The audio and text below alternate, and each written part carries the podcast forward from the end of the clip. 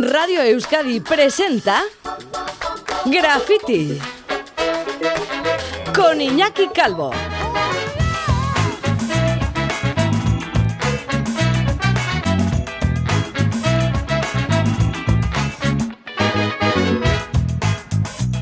A Rachaldeón de Noí, bienvenidos, bienvenidas a una nueva edición de Graffiti. Este próximo domingo terminan las Olimpiadas de Tokio y como ocurre cada año, a las hazañas de las y los deportistas se unen historias humanas y curiosas. Por ejemplo, la de las ganadoras de la final por parejas femenina de badminton, las indonesias Apriyani Rayu y Greisia Poli.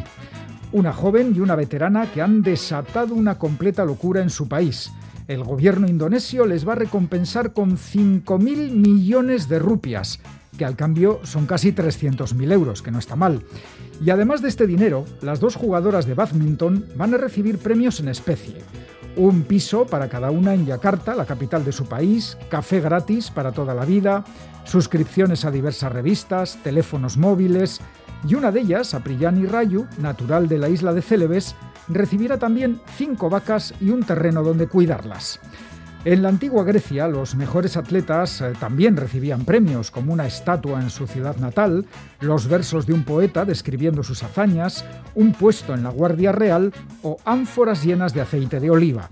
Las Olimpiadas siempre han sido como un espejo en el que los diversos países tratan de reflejar su orgullo a base de medallas, pero los verdaderos héroes suelen ser personas mucho más humildes que cada día logran salir adelante, ellas y sus familias, con gran esfuerzo. Así que nos quedamos con la gran canción de Tina Turner para la banda sonora de la película Mad Max Más allá de la cúpula del trueno. We don't need another hero. No necesitamos otro héroe.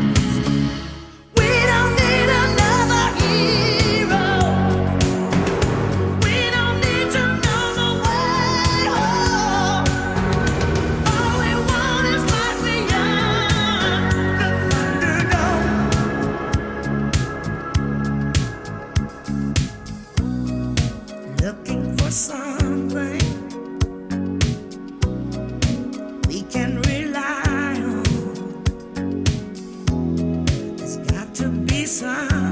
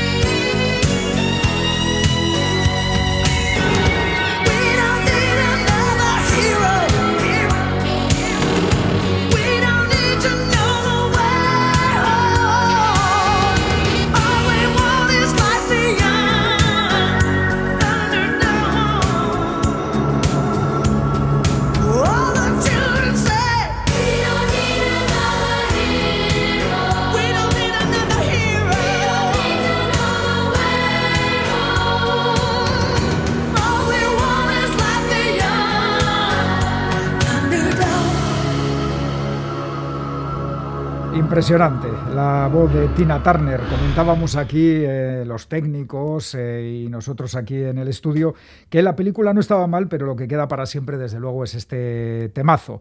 En la técnica, Asier Iriarte y Pachi González, así están escuchando de bien lo que suena.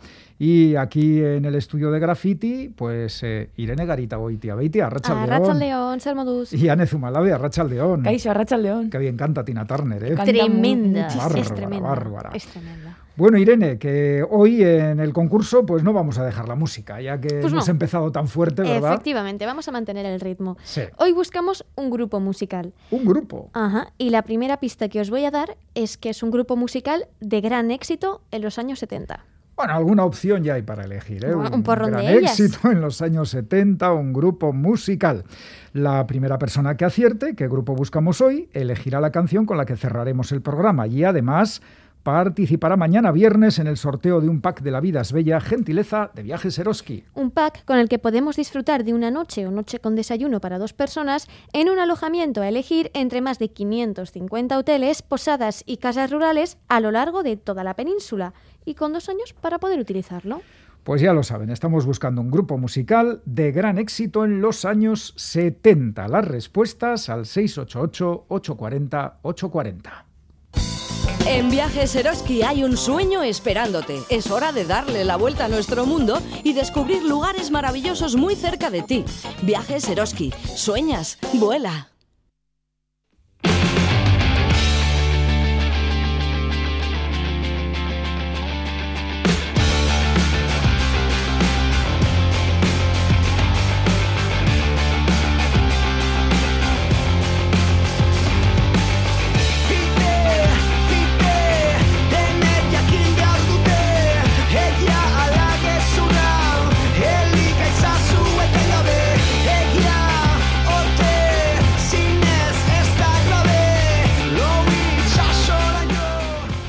Seguimos con música, en este caso de Willis Drummond, Sari Sociala.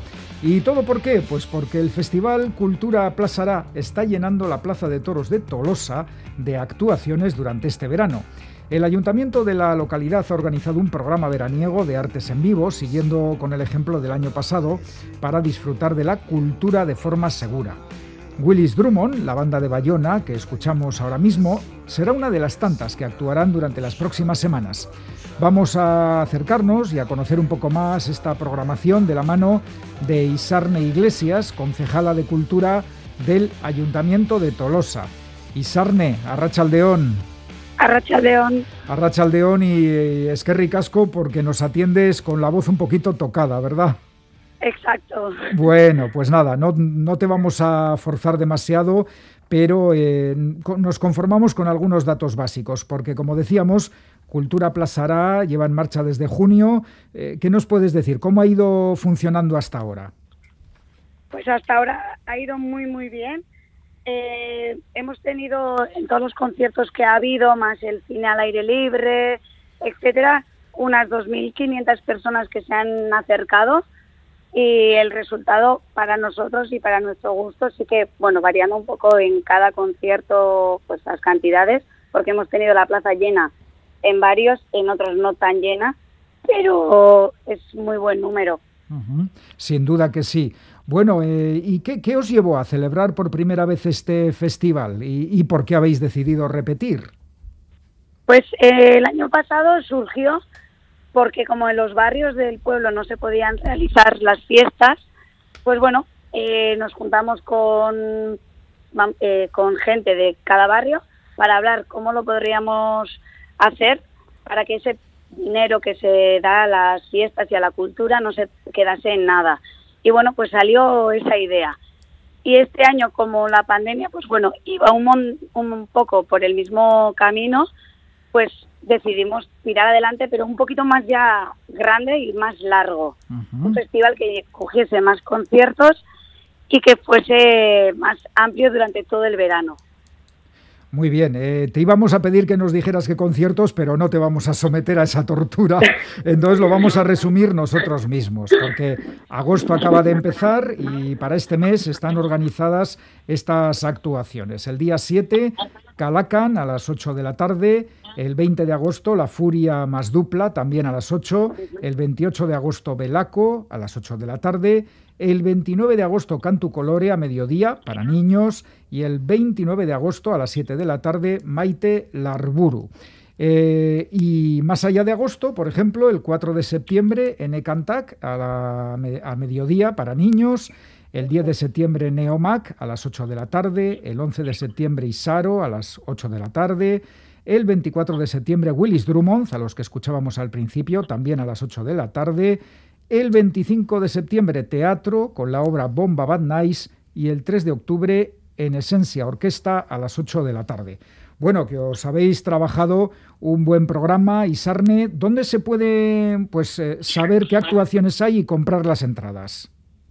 Toda la información está en la página web de culturaplazara.eus y se pueden ya adquirir porque la segunda tanda la acabamos de publicar, la de agosto hasta octubre, así que ya están disponibles. Sí ha de decir que Izaro ya está completo. Ah, bueno, vaya, la gente sabe lo que le gusta, ¿eh? sabe, lo bueno. Sabe, a, fijo. Muy bien. Eh, y, bueno, eh, ya personas que irán a los conciertos dirán, oye, en Tolosa algo se podrá hacer, aparte de escuchar música. Eh, ¿Recomiéndanos algún plan? ¿Algún plan? Pues mira, tenemos el, el Museo del Topic de los Títeres, pues para los días que vengan a las actuaciones con los niños, etcétera, que está muy bien. Eh, luego también, pues si son chocolateros, el Museo de Rafa Gorrochategui, oh. que si se cogen el taller para hacer unas tabletas de chocolate, unas piruletas, etcétera, está muy, muy recomendable. Y luego una visita eh, de Tolosa, y si pasan por la oficina de turismo, pues también tenemos eh, la, la visita a los tres a las tres iglesias y la iglesia Santa María con la entrada a la cúpula también. Pues ahí está esa oferta lúdico-cultural que ofrece Tolosa y Sarne Iglesias, concejala de Cultura del Ayuntamiento de Tolosa. Milla esker gaur grafitin izateagatik, eh? y eskerrik asko, eskerrik asko por el esfuerzo que has hecho, ¿vale? Zuei. agur, agur izarne. Agur. Bai, agur. Mantequilla ganáis. Papel garai. Bai. Envases de Euskadi te damos las gracias por reciclarnos y darnos una segunda vida. Es que ricasco. En Euskadi reciclamos mucho y reciclamos bien. Sigamos así. Ecovidrio, Ecoembes y Gobierno Vasco. Neskak badakigu nola egin. Lasaiaterako gela zelaira. Gaur bai. Aurrelariekin jokatu barregu, bale? Ixo, hemen nerea gaitza. Blokeatu da segi. Venga, aurrea! Eman egurra! Euskara, bihotzetik Espainetara. Eusko jaurlaritza, Euskadi, auzolana. Graffiti, Radio Euskadi, de la pared a la radio.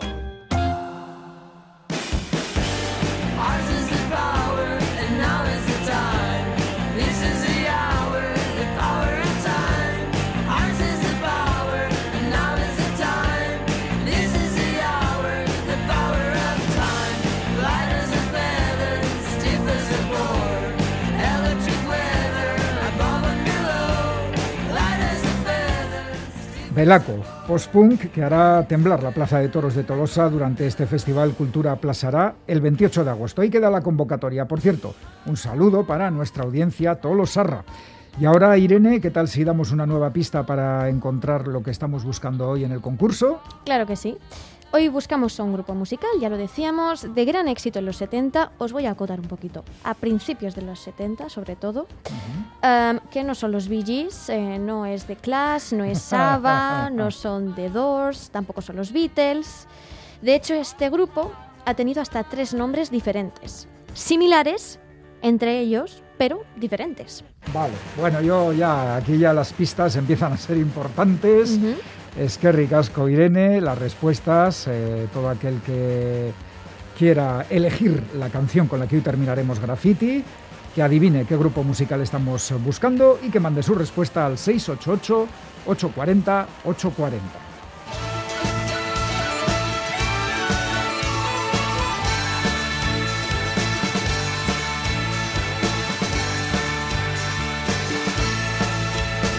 Nacimos hace unos años Nos llamamos Deltas Cortos y empezamos a tocar. Comenzó con mucho esfuerzo, siguió a base de currar. Si no acaba con nosotros, daremos mucho que hablar. Juntamos algún dinero para vivir con dignidad. Nunca nos fueron los lujos, somos gente muy normal. Conocemos mucha peña, día y noche sin parar. Entre tanto algún amigo se No, no nos podrán parar. Somos celtas con ganas de luchar. No, no nos podrán parar. Respirar es igual que tocar. No, no nos podrán parar. No solemos mirar hacia atrás. Celtas cortos no nos podrán parar. Tiene su sentido la canción, enseguida lo explicamos. La llegada de un hijo es siempre un gran acontecimiento, algo muy esperado, un gran momento de felicidad, pero también supone un cambio radical en la vida de sus progenitores. Horarios, rutinas, responsabilidades, todo se acumula durante el primer año de vida del bebé y, como suele decirse, para el oficio de madre y padre no hay carrera universitaria. De eso se encarga la vida misma. Y su vida misma es el gran argumento de los cómics del extremeño Alberto Madrigal, un autor que vive y trabaja en Berlín y que lleva varios años plasmando en viñetas sus vivencias y reflexiones. Primero publicó la novela gráfica Un trabajo de verdad, luego fue el turno de Todo va bien, más tarde llegó Berlín 2.0 y ahora acaba de publicar la cuarta entrega de esta crónica vital titulada Pijama, portátil, galletas. Y sí, por supuesto, el nacimiento de su primer hijo es parte fundamental del argumento. Alberto Madrigal, muy buenas tardes y bienvenido al Graffiti de Radio Euskadi. Hola, buenas tardes. Hola, Alberto. Bueno, eh, ¿por qué este título para tu última obra? Pijama, portátil, galletas. Bueno, pues eh, fue muy curioso porque el título le vino a, a mi editora italiana, que se, digamos que el libro salió primero en Italia y luego en España, y, y viene porque en una de, la, de las escenas del libro yo hablo de cómo me imaginaba yo a los escritores, ¿no? Que era en una habitación de hotel con el, el, el cigarro, con la máquina de escribir, uh -huh. y decía que luego la realidad era, era muy distinta y era eh, que en realidad estás en la cocina, en pijama, con el portátil y comiendo galletas, ¿no? Mientras escribes. Entonces me parece que era gracioso y resumía un poco también una de las partes de las ideas del libro, digamos. Sí, sabes que en España un dibujante, Paco Roca, tiene una serie que se llama Memorias de un hombre en pijama. Entonces... Sí, sí, sí, es cierto. Creo que es algo, algo común en el oficio. Sí, claro, oye, trabajáis en casa, no en vano, ¿no? Sí, sí. Bueno, vamos con esa vida que nos has ido contando en viñetas. Tú eres de origen extremeño, pero viviste años en Valladolid. Tienes que tener buen recuerdo de esa ciudad porque has pedido una canción de Celtas Cortos que escuchábamos durante la presentación, ¿no? Sí, sí, sí. Sí, fue, bueno, sobre todo la canción era más porque fue, digamos, el primer disco, el que contiene la canción que me, que me compré y me escuché yo solo eh, con los cascos a, a oscuras, eh, sintiéndolo muy bien, ¿no? Y me cambió bastante ese, ese, disco. Fue también de los primeros conciertos que fui. Uh -huh. Entonces, eh, sí, me volví muy fan de los celtas. Bueno, pues eh, nos alegramos mucho de, de, haber, de haberte pegado este ataque de nostalgia al principio de la entrevista. Sí, sí. de hecho ha sido, ha sido muy emocionante, gracias. pues eh, a ti, porque tú nos lo has dicho, lo has elegido y ya te he dicho que tú podías hacerlo y ahí has tenido el tema. Oye, en el año 2007 te marchas a Berlín sin saber ni una palabra de alemán. ¿Por, ¿Por qué decides emigrar y por qué a Berlín? Pues fue una casualidad, porque yo en realidad trabajaba como informático en Valladolid, y, pero quería mm, dejar el trabajo y dedicarme a los cómics, que es bueno, lo que siempre había querido hacer, pero nunca me había atrevido, ¿no? Pensado, no conocía a nadie que lo hiciera, entonces no sabía que podía ser un trabajo de verdad, digamos. Eh, entonces mi pareja de entonces, ella se fue a, a, vivir a Alemania a hacer un Erasmus y entonces eh, aproveché la ocasión y me fui con ella, dejé el trabajo, me fui con ella y, y, yo me puse a estudiar en casa, ¿no? Me compré todos los libros de, no sé, anatomía, perspectiva, todo lo que un poco me servía para perfeccionar el dibujo y decidí dedicarme a ello por mi cuenta. Luego ella, bueno, se volvió a España, así que yo me, mudé a Berlín porque estábamos en otra ciudad y porque me había gustado la ciudad, simplemente. fue, fue una casualidad.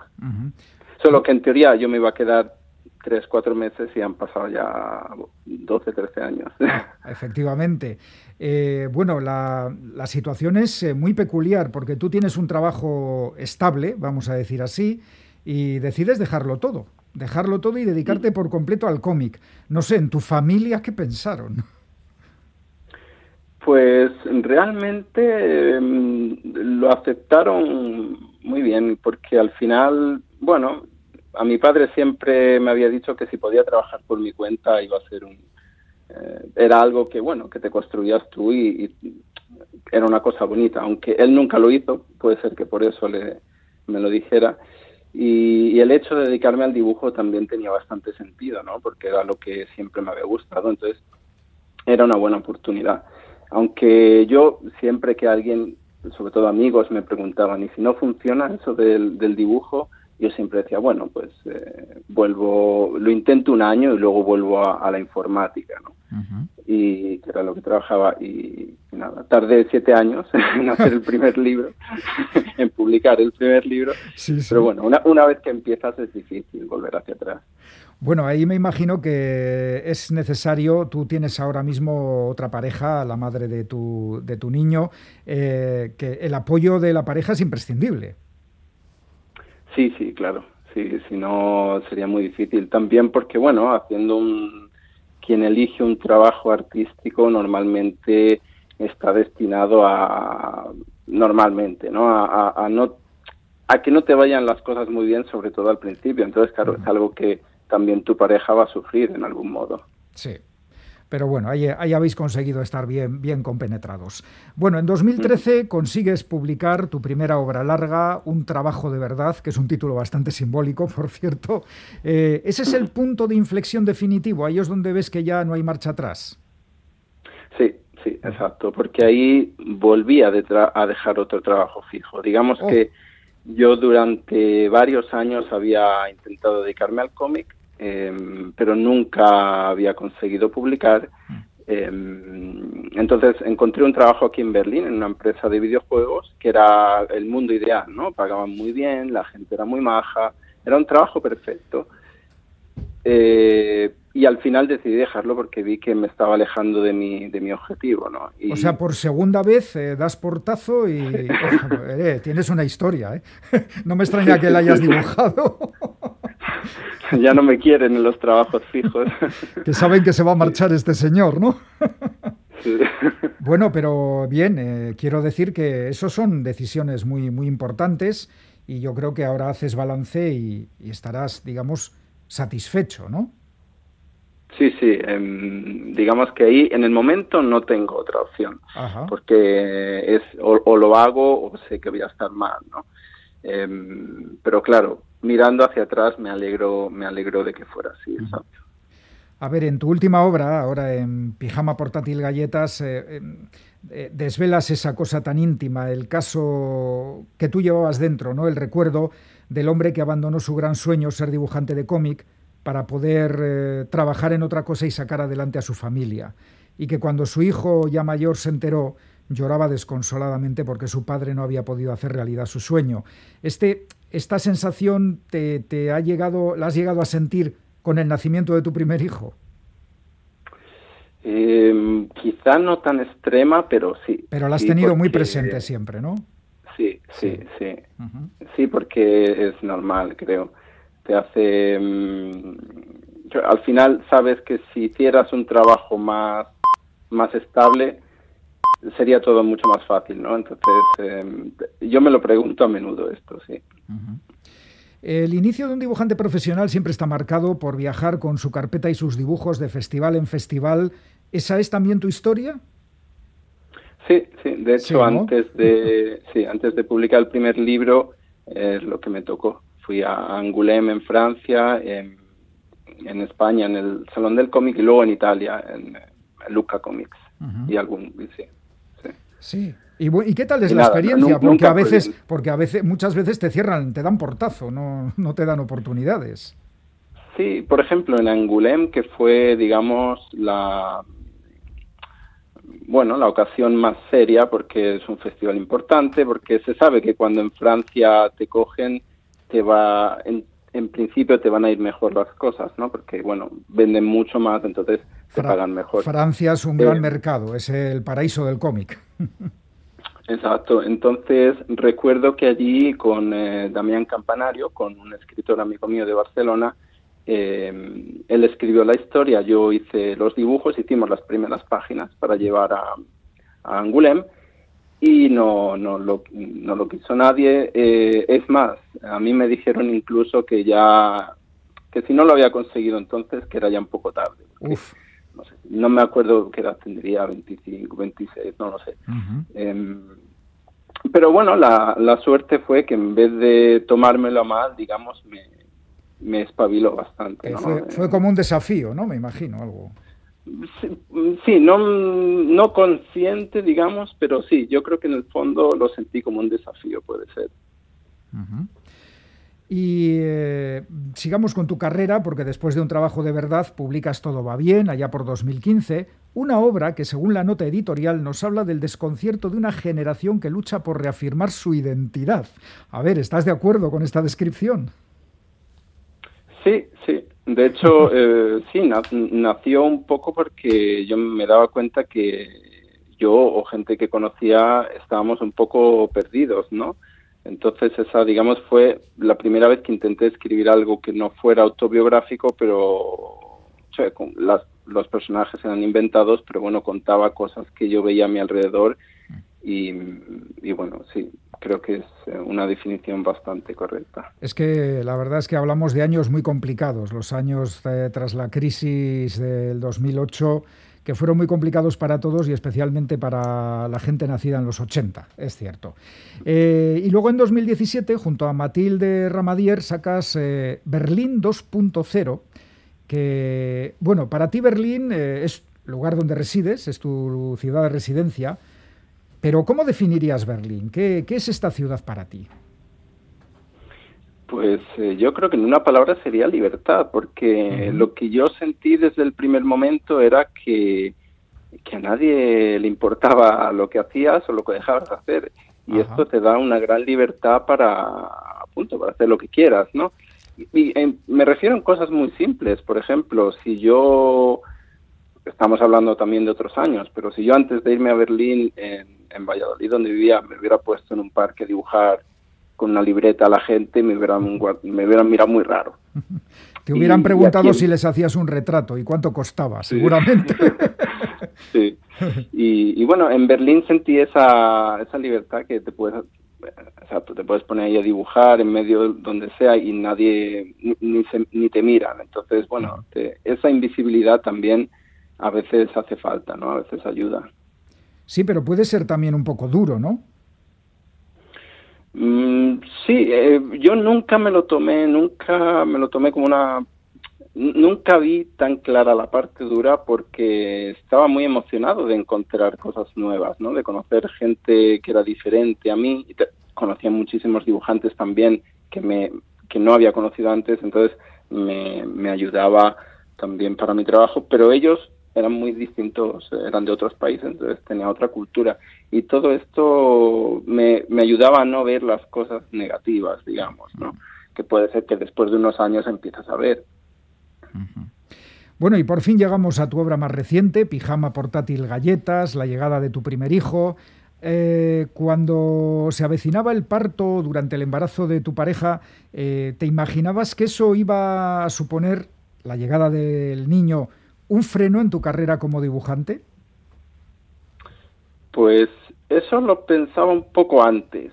Eh, digamos que cuando se acercaba, mm, una cosa muy bonita es que no pensaba en el trabajo. Eh, no me lo imaginaba porque normalmente soy una de esas personas que, que está siempre con eh, una parte de, de- de mi mente está siempre pensando un poco en el trabajo, ¿no? Y es algo que con eh, que ya desde ese momento dejó de ocurrir y tengo que decir que me ha ayudado mucho. Y luego, bueno, una vez que te vuelves que tienes un niño, estás casi obligado, ¿no? A, a- no pensar todo el rato en el trabajo y eso también ayuda mucho. Y ahora ya tu hijo, que es parte imprescindible de tu vida eh, y un complemento, y no sé, ¿dibujas cuando está él? ¿Dibujas con él? Sí, sí, dibujamos Sí, ¿no? mucho juntos. Sí, sí. No, no porque yo quiera, no sé, que él eh, dibuje de mayor o algo así, simplemente porque porque nos divertimos mucho dibujando juntos. Yo, él me pide que dibuje cosas que nunca he dibujado, como dragones o leones, y mientras yo los dibujo, él les va añadiendo cosas, ¿no? Mientras eh, cuenta una historia con el dragón o con lo que sea que estamos dibujando. Y, y sí, de hecho te te ayuda, a mí me ha ayudado mucho también para mi trabajo, porque te, te ayuda a verlo, a ver la parte divertida que a lo mejor se te había olvidado, ¿no? Después de tantos años. Bueno, pues eh, si alguien quiere saber eh, la experiencia de Alberto Madrigal eh, como padre de familia primerizo y sus sentimientos y sus sensaciones más íntimas, pues que lea Pijama Portátil Galletas, publicado por Norma Editorial. Y una última pregunta, Alberto, ¿no has sentido a veces pudor de, de contar tantas cosas tuyas, de ponerlas en viñetas para que todo el mundo las conozca? La verdad es que no, aunque yo soy una persona que no, no suele contar mucho en, en la, en la vida de todos los días, digamos, Ajá. las cosas personales. Pero es- esto ocurre porque cuando yo escribo un libro, yo estoy convencido de que nadie lo va a leer. O sea, de que yo no lo voy a enseñar a nadie, no se lo voy a dejar a nadie para que lo lea, ¿no? Ah, Lo que yo- entonces yo escribo como si de verdad nadie, ni mi mujer, lo fuera a leer. Lo que ocurre es que cuando han pasado cuatro, cinco, seis meses y, y lees todo lo que has escrito, ocurren dos cosas. Por un lado, te das cuenta de que no había nada tan raro, ¿no? Que hayas escrito, aunque en ese momento te parecía muy íntimo. Y por otro lado, dices, bueno, si, si hay algo muy exagerado, lo puedo cambiar, lo puedo, o incluso exagerar más para que eh, haga gracia y, y sea un poco casi ridículo, ¿no? O, o puedo cambiarlo directamente. Entonces, eh, cuando ya lo he escrito, ya me doy cuenta de que está bien así.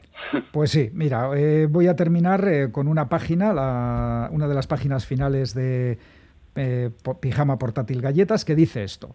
Y al fin comprendes el motivo por el que quieres ser dibujante de cómics, porque te permite ser la persona que eres pase lo que pase. No es un sueño, es un ancla, a cada uno le sirve la suya. Ahí está, eso sería la reflexión, ¿no? Sí. Te quedas con ella porque para, para empezar la has escrito tú. Muy bien, pues Alberto Madrigal, muchísimas gracias por habernos atendido y bueno, estaremos atentos a, a tu siguiente cómic. ¿Tienes ya idea de, estás trabajando en algo nuevo? Sí, estoy, tengo, digamos, dos cosas. Estoy acabando un, un cómic em, para Francia que saldrá el año que viene, que yo no he escrito, yo soy dibujante solo, y Ajá. otro que es, mi, digamos, mi próximo libro como, como autor, que es el mismo del que hablo en, en Pijama Portátil y Galletas, ¿no? Mientras em, que cuento que estoy trabajando Estás en un libro. Es trabajando el en un libro, en un libro, sí, sí, sí. Exacto, exacto. Y es el mismo que, bueno, he dejado en pausa varias veces porque al final he tenido dos hijos, entonces lo he tenido que poner en pausa y que ya en los próximos meses eh, espero empezar a dibujar. Muy bien. Pues que sigas pudiendo hacer realidad todos tus proyectos como dibujante de cómics. Alberto Madrigal, muchas gracias y hasta la próxima. Muchas gracias.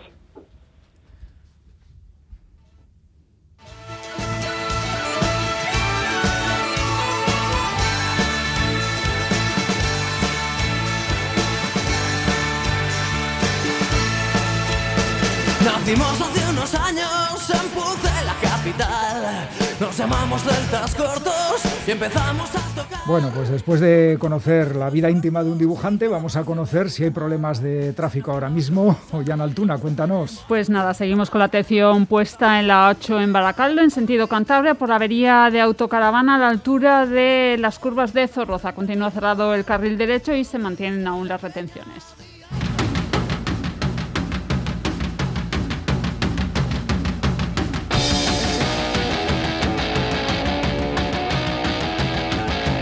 Jungla sonora dedica su monográfico de este sábado a los Damned. La banda británica pionera del punk rock de su país es actualidad por diferentes motivos, pero sobre todo por la edición de un extenso recopilatorio bajo el título de Black is the Night. The Damned de nuevo a escena este sábado tras las noticias de medianoche en otro monográfico de Gocho en Hermosilla para la Jungla Sonora, aquí en Radio Euskadi.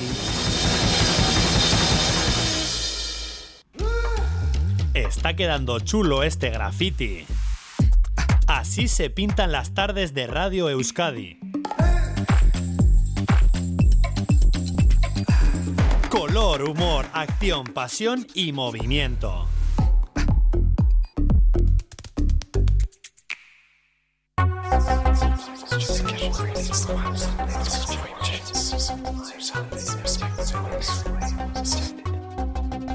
Croquis. Viene del francés croquis y significa comer comida crujiente, generalmente de forma rápida. Es una palabra onomatopéyica, es decir, que se parece al sonido que se produce al realizar una acción. Si a los bocetos o esquemas se les acabó llamando también croquis, fue porque se hacen rápido, como el acto de comer cosas crujientes rápido.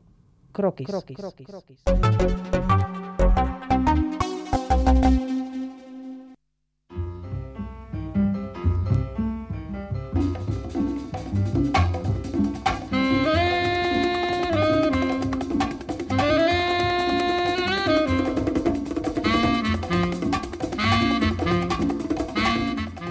Es la sintonía de libros de piscina. Patricia Millán, Arrachaldeón. Arrachaldeón, muy buenas tardes. Eh, antes de empezar, ¿nos dejas dar una nueva pista para el concurso? Pista. Sí, que tenemos despistada a la audiencia, Irene. Sí, hoy la que tenemos buscamos un grupo, un grupo musical. Buscamos un grupo musical de gran éxito a principios de los 70, que no significa que surgiera en los 70. Vale, vale. Vale, surge previamente, un poquito antes.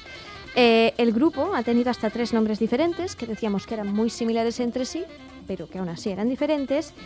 Y la tercera pista que os voy a dar es que tiene una estrella en el Paseo de la Fama. Bueno, o sea que es famoso, es Sí, un grupo famoso. muy conocido. Respuestas al 688-840-840. Después de días y días de mal tiempo, nubes y lluvia, hoy parece que la cosa ha mejorado algo, luce sol, suben las temperaturas y eso nos anima en el arranque de la sección Libros de Piscina que nos trae cada jueves Patricia Millán, librera, escritora, amante de la lectura y con presencia en las redes mediante su página Relatos en Construcción. Patricia, otra vez a Rachaldeón. Arrachaldeón. El jueves pasado trajiste a dos grandes autores de manga, eh, Junji Ito y Jiro Taniguchi. Solo pudimos hablar del primero, así que hoy hacemos justicia al gran Jiro Taniguchi.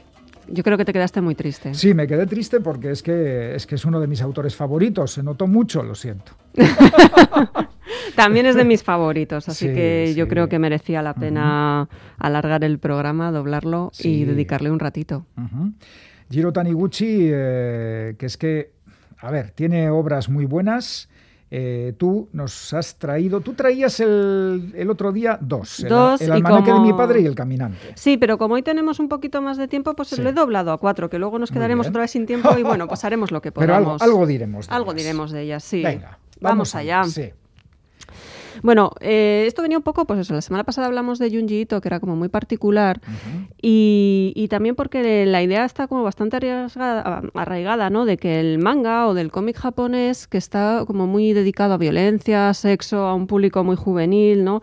Eh, hace unos añitos, cuando la Real Academia de la Lengua decidió incluir otaku dentro de dentro del diccionario, pues los otakus, que al final son aficionados al manga, no tiene nada más, eh, pues estaban muy felices, estaban muy felices hasta que vieron la definición. Porque básicamente eh, la Real Academia lo que vino a decir era que el cómic, el manga, era un cómic de origen japonés, de dibujos sencillos, en el que predominan argumentos eróticos, violentos y fantásticos. Bueno, bueno, un poco, un poco re- demasiado resumido. Sí, y un poco discutible, ¿no? Luego, Sí, luego lo sí, sí. corrigieron y lo simplificaron en la versión digital, pero es que la verdad es que no es así. El, el manga no tiene por qué ser sencillo, en- ni en su diseño ni en su concepción, y abarca obras de cualquier género.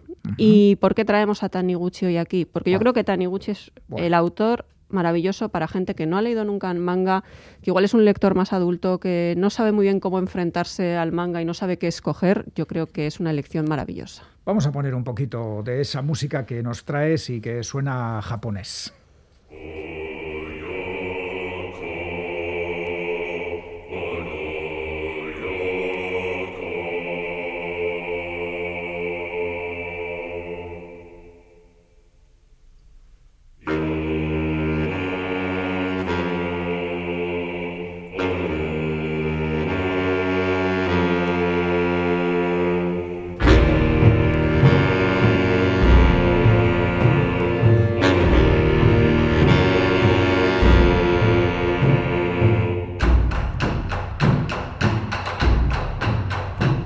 Nadie se asuste. Eh, digamos que no es la mejor música para definir los cómics de Jiro Taniguchi, pero bueno, es, eh, es música japonesa. A mí me gusta mucho este tema. Sí, ¿eh? Sí. Ajá.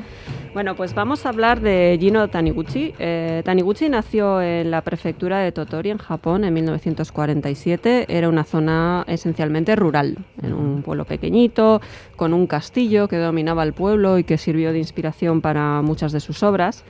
Eh, a diferencia de que decíamos de Ito de la semana pasada, que empezó siendo pues, un protésico dental, Ito ya tenía la carrera mucho más enfocada y comenzó trabajando como asistente del dibujante Kiyota Ishikawa hasta que empezó a deslumbrar por su propio trabajo. Empezó al principio solamente eh, ilustrando obras eh, guionizadas por terceros y luego poco a poco se fue animando y fue creando sus propios guiones. Muy prolífico Jiro Taniguchi. Pues tiene publicadas más de 50 obras. Tenemos la suerte de que la mayoría de ellas están traducidas al castellano, no todas, pero bueno, yo creo que poco a poco nos irá llegando lo que, lo que falte. Sí. Eh, bueno, entre otros títulos, no voy a leer los títulos en japonés porque lo voy a hacer fatal, eh, que nadie se me ofenda. No. Pero bueno, eh, La habitación ronca, La época de Bochan, El almanaque de mi padre, El gourmet solitario.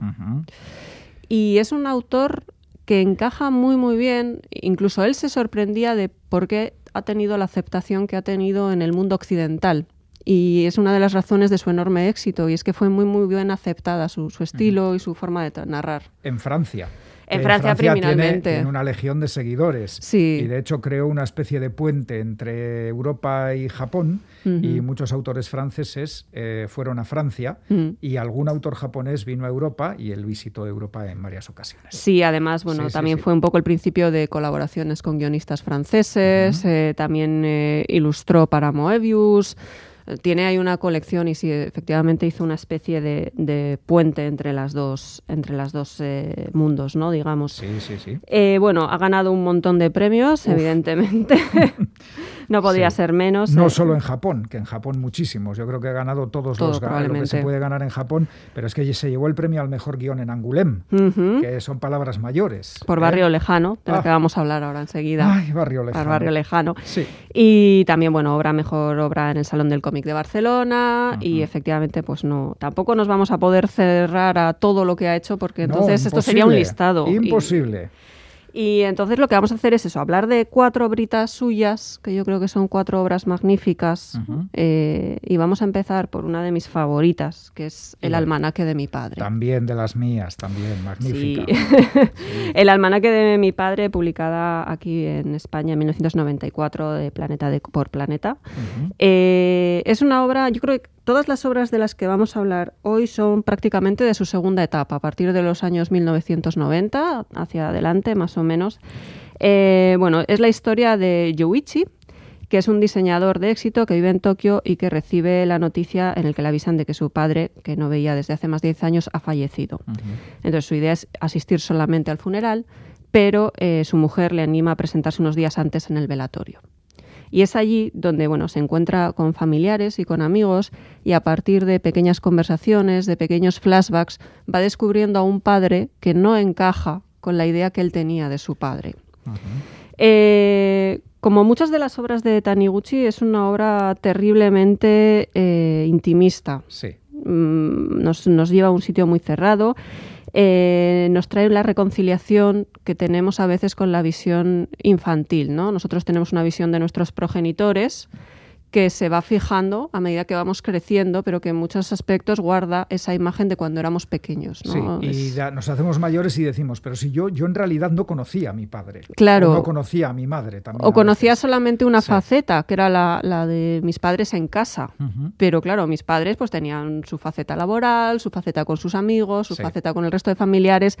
Y, y entonces Taniguchi aquí lo que hace es eso, es crecer, ir diseñando la imagen de un hombre que ha fallecido e ir abriendo los ojos de, de su hijo poco a poco, ¿no? Y hacerle al mismo pensar también en que, eh, en que él tenía una visión muy fría de su padre, como alguien que, que nunca estaba con ellos o que no les estaba atendiendo lo suficiente. El padre ausente. Eso es, esa Sí, idea del padre ausente que igual poco a poco se va transformando también en el padre sacrificado, ¿no? En por qué estaba ausente. Sí. Y es un ejercicio de reflexión eh, ¿Sabes- maravilloso. ¿Sabes de qué me acuerdo yo de esta obra que me impactó? Porque generalmente se ha hablado muy poco de ello. Cuando Japón pierde la guerra, eh, sufre ocupación estadounidense durante muchos años, Mm. del ejército estadounidense. Y hay una parte del relato que recuerda a esa presencia de los soldados estadounidenses que, bueno, pues tenía una. pues daba, daba un poquito de miedo aquello. Sí, es que además eh, Taniguchi siempre, eh, muchos de sus espacios, muchos de sus desarrollos temporales tienen que ver con la historia real de Japón Sí, y con espacios reales de Japón. Sí. Entonces también es una forma de meter sutilmente historia. su propia historia. Claro, la historia la cuentan los vencedores y de lo que pasó en países fuera de Estados Unidos, pues a veces Estados Unidos cuenta poco. Pues eh, entonces, bueno, pues el almanaque de mi padre está un poco dentro de la línea de sus obras nostálgicas o familiares, pero si te parece, pues pasamos a la siguiente. Pasamos a la siguiente con un poquito de música. Venga, un poco de música.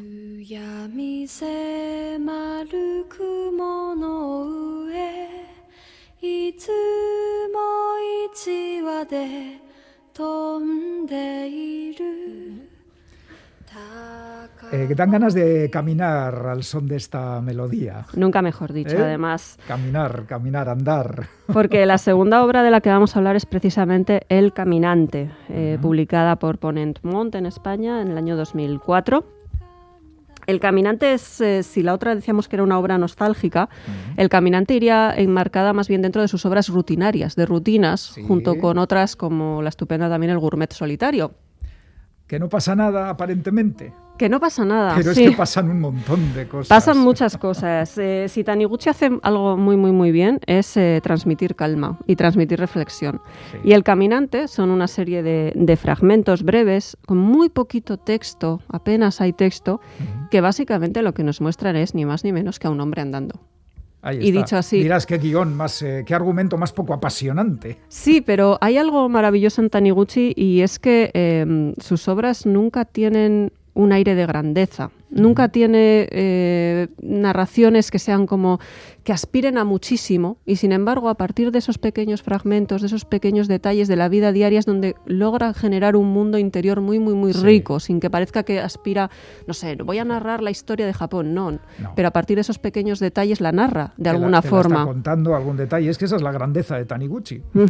Entonces, bueno, pues en, en El Caminante eh, nos encontramos de nuevo con un hombre de mediana edad, afable, muy tranquilo, muy bondadoso, un punto ingenuo y curioso. Y, y que es una, algo común de muchos de sus relatos y de muchos de sus protagonistas, ¿no? Que tiene, pues bueno, tiene hasta un punto infantil, porque le gusta dormir debajo de los árboles o incluso subirse a sus ramas para Sí. estar ahí. O hay un momento que hay- ve una piscina pública al anochecer que está desierta y decide bañarse desnudo y le parece pues la travesura de su vida Sí, ya a su edad, ¿no? Y, y es una colección de, de relatos que se van hilando entre sí y que nos va hablando pues un poco lo que es el valor de la soledad, del tiempo como algo para disfrutar, para pararse, para reflexionar y para observar, ¿no?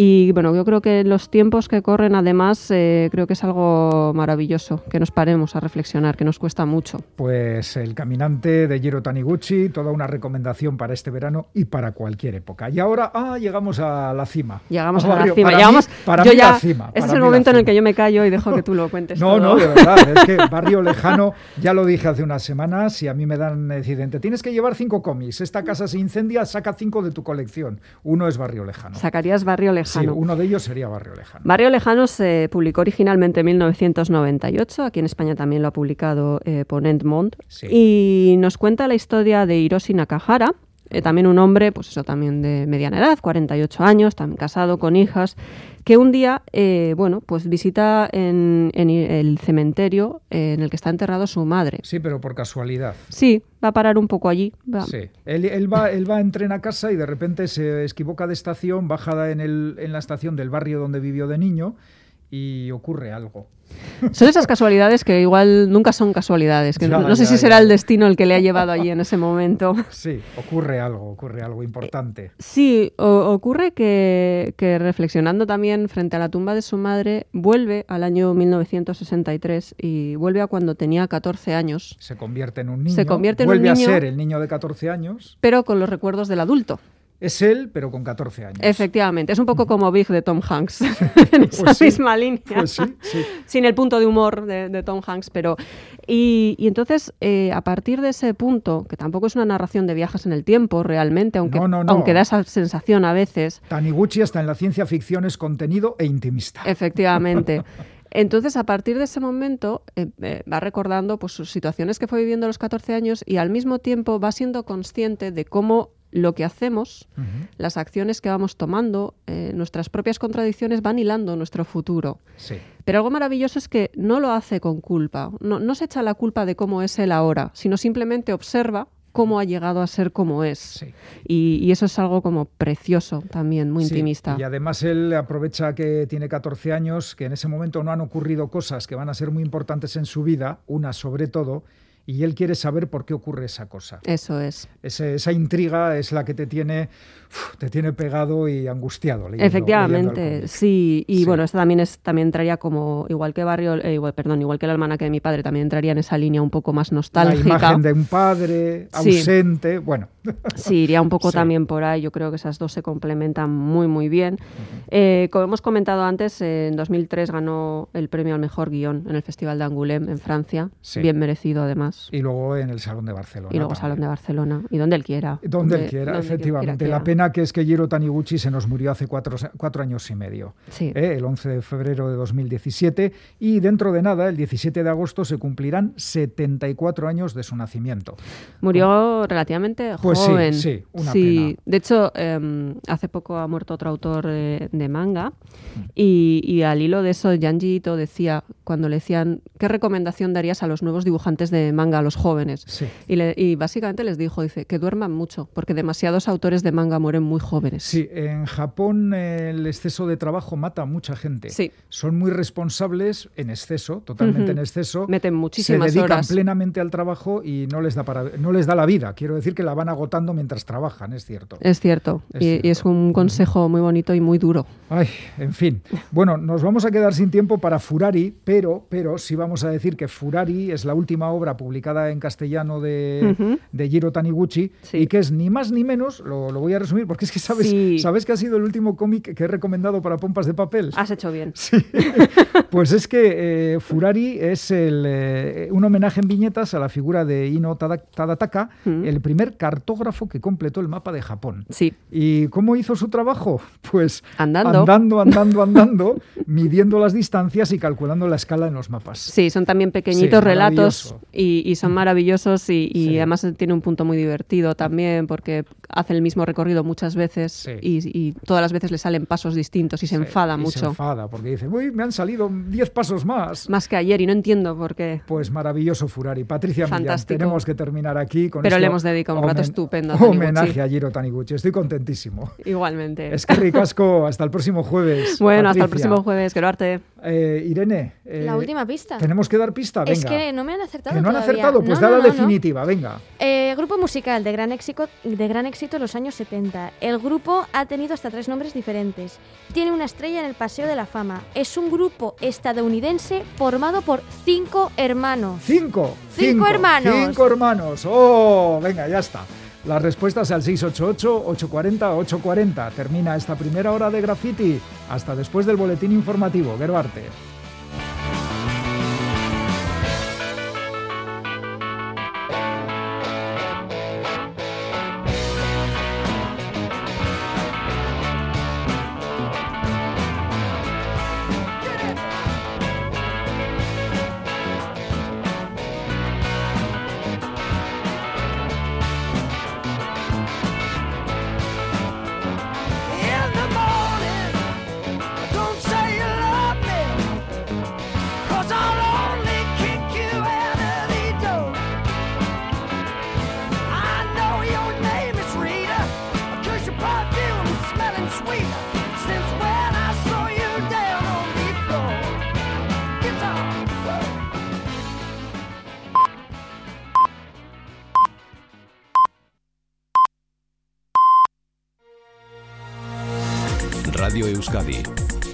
Servicios.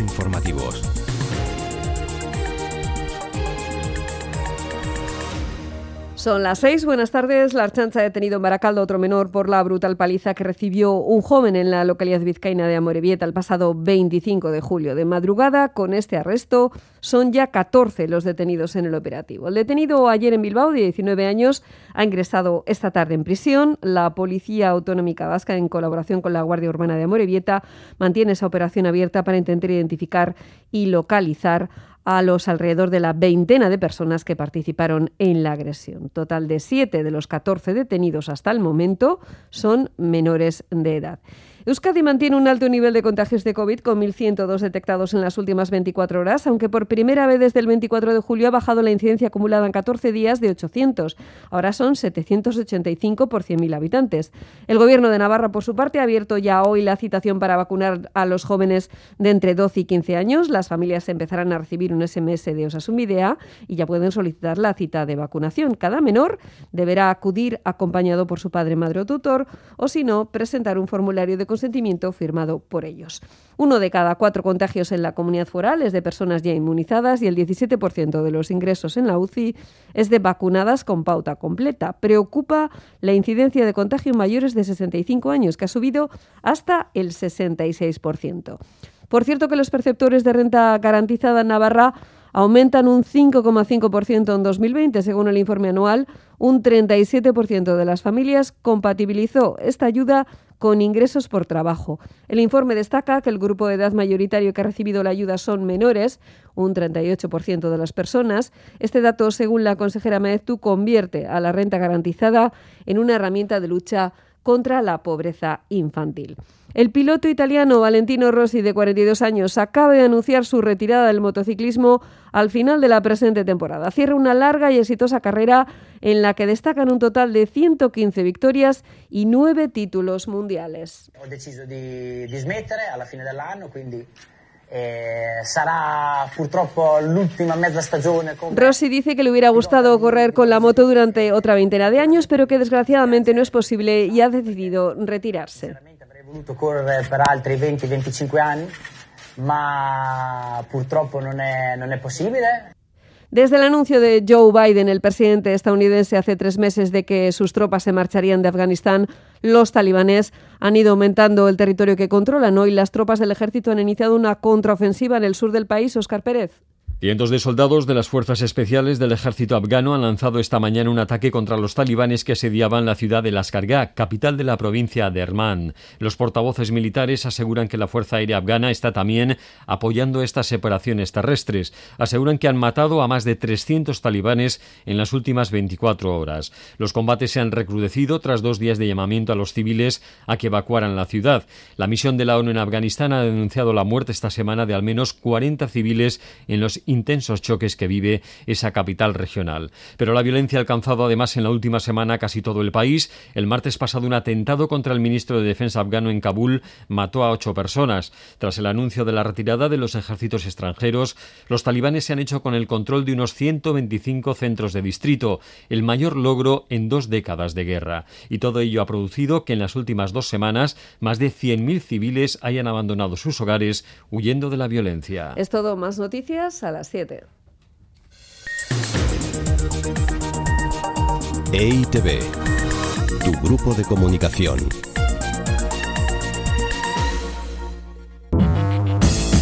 Nos apetece conocer, nos apetece ver, visitar, reír, escuchar, cantar. Después de un año tan largo, queremos disfrutar del verano entre calles, conociendo los rincones de nuestro entorno y su día a día en pleno agosto. ¿Te apetece? Entre calles, de lunes a viernes a partir de las 11 de la mañana en el veranito de Radio Euskadi y Radio Vitoria.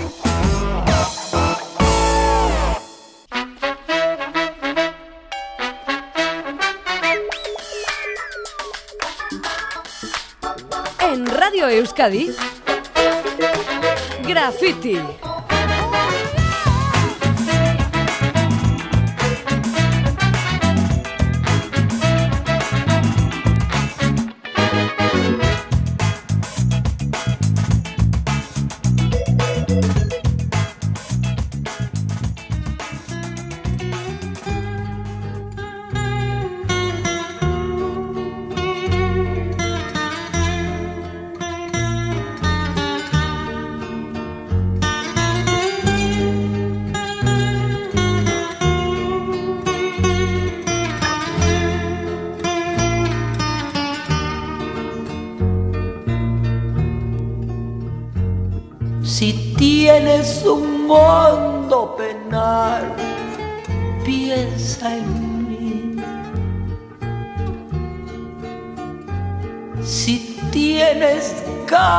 De llorar, piensa en mí.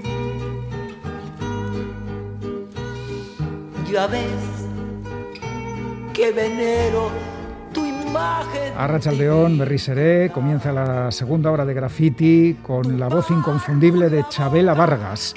Hoy hace nueve años que nos dejó esta gran cantante. La voz potente y rasgada de Chabela Vargas marcó una época y dejó un gran número de canciones inolvidables. La Llorona, Que te vaya bonito, Paloma Negra y por supuesto Piensa en mí, el célebre tema compuesto por Agustín Lara, al que han puesto voz entre otros Alejandro Fernández, Pedro Guerra, Luz Casal, Lila Downs, Natalia Lafourcade y, por supuesto, Chabela Vargas. Cuando quieras la vida, no la quiero para nada, para nada me sirve sin ti. Piensa en mí cuando cuando llores, también piensa en mí. Cuando quieras quitarme la vida,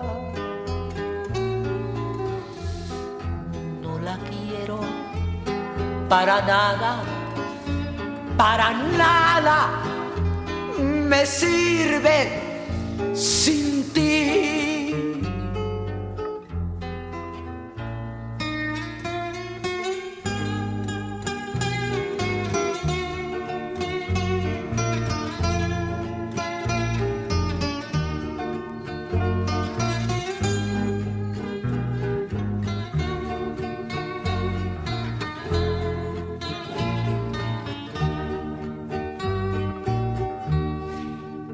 piensa en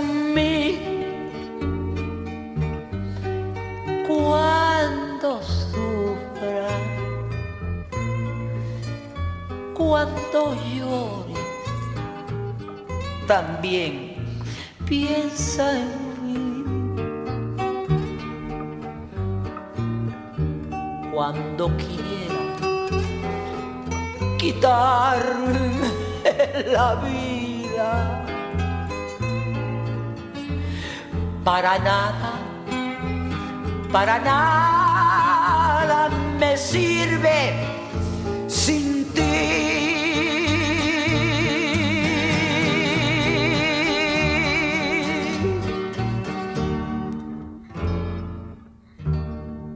maravillosa Chabela Vargas, hace pues exactamente nueve años que nos dejó, pero para siempre queda, por supuesto, su música. Y seguimos con música, Irene Garitagoitia Beitia, porque el grupo musical que estábamos buscando eran Jackson 5. Los Jackson 5. Los Jackson 5. Joder. Les ha costado a nuestra audiencia. Muchísimo. De hecho, la pista definitiva ha sido la última, la de que está formada por cinco hermanos. Hombre, es que si ya no aciertan ahí, madre mía. Hombre, sí, pero... Es que hay muchos grupos. Sí, sí eh, eso es hay verdad. muchos grupos eso de los verdad. 70. Hay que entender, hay que entender todo. Mm, Y bueno, la primera persona en acertar ha sido Guruche Tellería, que nos está escuchando desde Segura. Guruche desde Segura. ¿Y, Y- Guruche ha elegido canción? Ha elegido un temazo. ¿Qué me dices? Sí. Ay, qué ganas. Pues sí. Qué ganas de que llegue el final del programa para escucharlo. Guruche, aguanta ahí, que ya sabes que al final escucharás la canción que has elegido. Bueno, pues hablábamos de los Jackson 5. Por cierto, Guruche participa mañana en el sorteo del pack La Vida es Bella, gentileza de Viajes Eroski. Y digo que hablábamos de los Jackson 5, vamos a profundizar un poco Claro en sí. la historia de este grupo.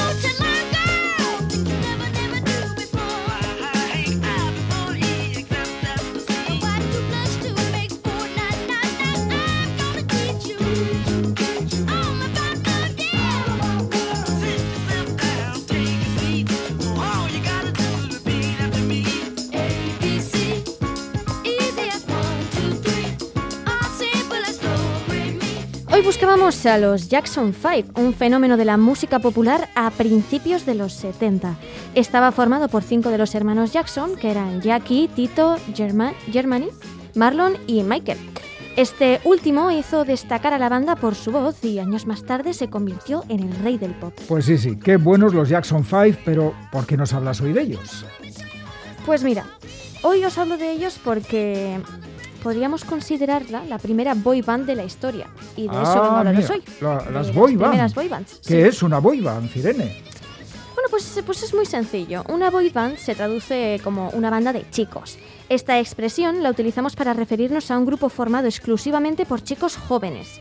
La principal diferencia entre una boy band y una banda de música, un grupo normal, es que en la mayoría de las eh, boy bands los chicos se dedican a cantar y a bailar y no suelen tocar instrumentos, aunque hay excepciones, claramente. sí, sí. Además, eh, algo muy característico de estas bandas es que su audiencia suelen ser chicas adolescentes, que cuidan, además de que ellos cuidan mucho su estética y que les- sus letras suelen ser algo melosas, un poco así romanticonas, Ya, ya. aunque muy pegadizas también. Sí. Y bueno, a menudo eh, estas boy bands suelen ser creadas por agentes o productores disco- discográficos. Claro, que ven ahí el negocio, por supuesto.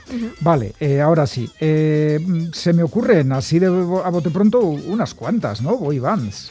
Claro, es que hay un montón, o sea, pero hoy vengo a hablaros de las más representativas. Ya hemos hablado de los Jackson Fives, la que podríamos considerar como la primera boy band, así que vamos a ir con más. ¿Quién recuerda a los Beach Boys? ¿Quién no recuerda?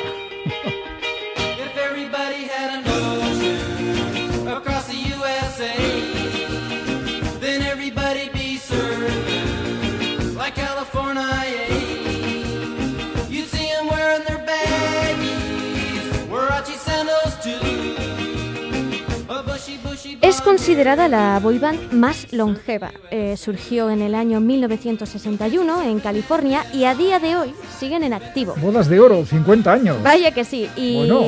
en un principio eh, eran seis integrantes, aunque a día de hoy pues son cinco ya. Eh, el grupo está dirigido por Brian Wilson, su principal compositor, quien fue pionero en dar nuevos enfoques a la producción de música popular, combinando el jazz y el rock and roll de los 50. Irene, pero en las dos bandas que has mencionado tocan instrumentos. ¿Podemos considerarlas boy bands? Sí, y os voy a explicar por qué. Aunque no cumplan todas las características mencionadas, sí que vemos algunos de esos rasgos, ¿no? Ambas bandas, por ejemplo, cuidaban mucho su estética. eh, en muchas ocasiones podíamos ver que todos los integrantes iban o igual vestidos o, o muy, muy conjuntaditos. eh, tenían melodías muy pegadizas. Y bueno, los Jackson 5 sí que bailaban. Sí, sí bailaban. Sí que bailaban. bueno, en definitiva, fueron los que sentaron las bases de, las boy bands, ¿no? Aunque la época dorada de las boy bands llegó en los 90 y estas sí que cumplían todas las características que he mencionado. Una de las más conocidas fueron los, los Backstreet Boys.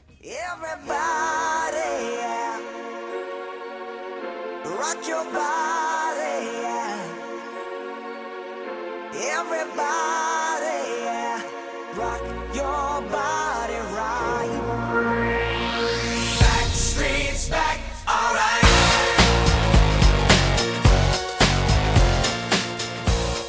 Se creó en Florida en 1993 y la forman cinco chicos: AJ McLean, Howie Dorough, eh, Brian Littrell, Nick Carter y Kevin Richardson. Según la revista Rolling Stone, es la mejor boy band de la historia con más de 135 millones de discos vendidos. ¡Ay, es nada! Madre mía, es uno de los grupos con mayores ventas registradas en la historia de la música. ¿A ti te suena, niña aquí?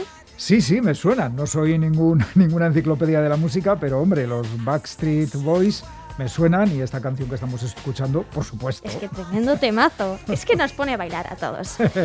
De esta década también son eh, NSYNC y Take That, eh, dos boy bands también con muchísimo éxito, de las que salieron artistas como Justin Timberlake y también eh, el inglés eh, Robin Williams. Vamos a escuchar a NSYNC.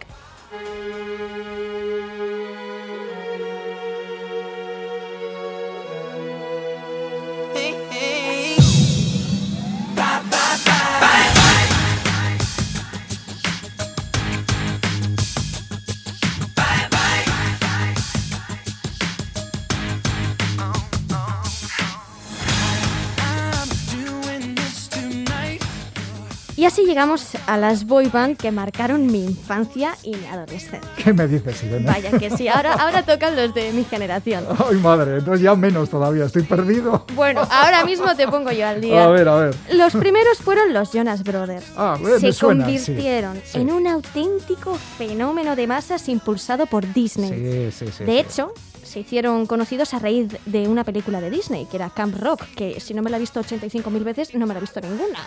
O sea, eran tres hermanos, que eran Kevin, Joe y Nick, y bueno, bailaban, cantaban, componían, y bueno, era, era la leche. Se separaron en 2013, pero a día de hoy tanto Joe como Nick eh, continúan con su carrera musical. A ver, me da la sensación de que te encantaban. Bueno, es que madre Parece, mía. me parece, no sé. Madre mía, estaba yo malita, ¿eh? Malísima, me encantaba. A mí me gustaba el cantante, a mí me gustaba yo, pero algo muy curioso que pasaba con esta banda es que las chicas estábamos divididas entre dos de los hermanos, ¿vale? Ah. Al tercero, que era el mayor, pues no le hacíamos ni caso. Vaya. Nos gustaba o el cantante o el pequeño. Ay, en fin, la fama, la fama. Vamos a escucharlos.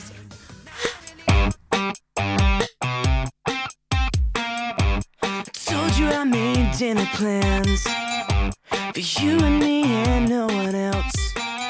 That don't include your crazy friends. Oh, I'm done with awkward situations, empty conversations.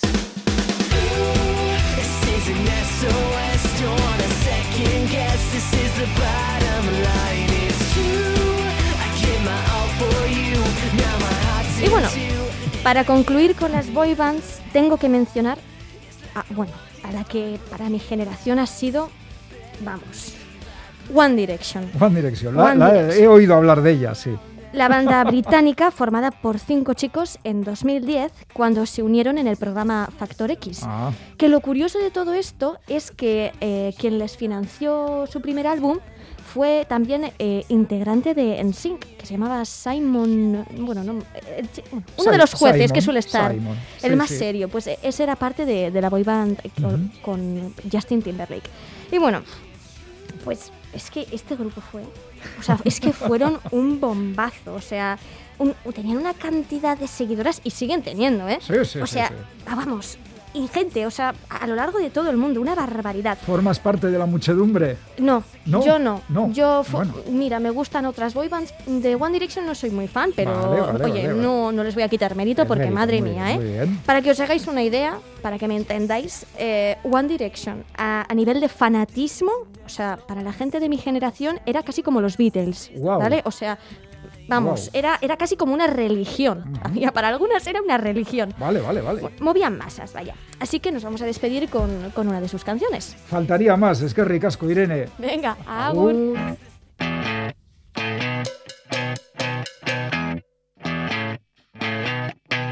You're insecure, don't know what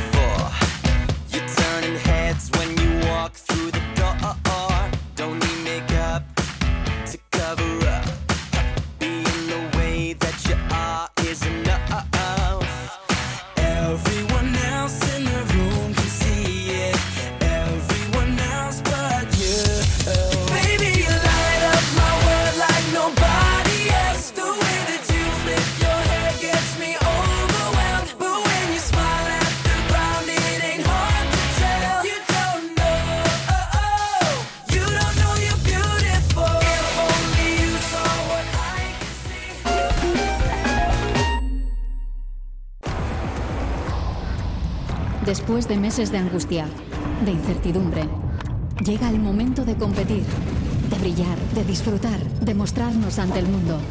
Vamos aún a la pasión para los Juegos de Tokio.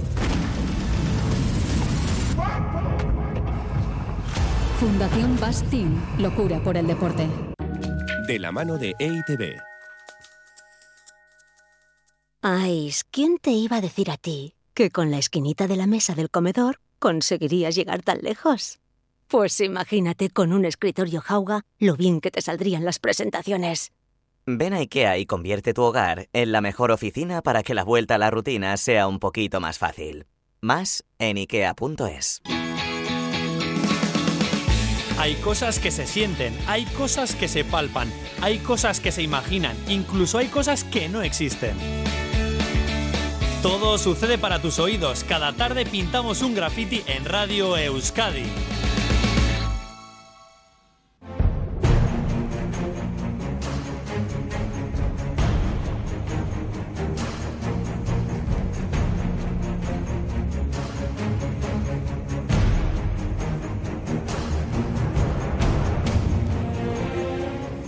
En Graffiti seguimos interesándonos por esos lugares de nuestra geografía que merece la pena conocer y que muchas veces resultan estar tan cerca pero tan lejos.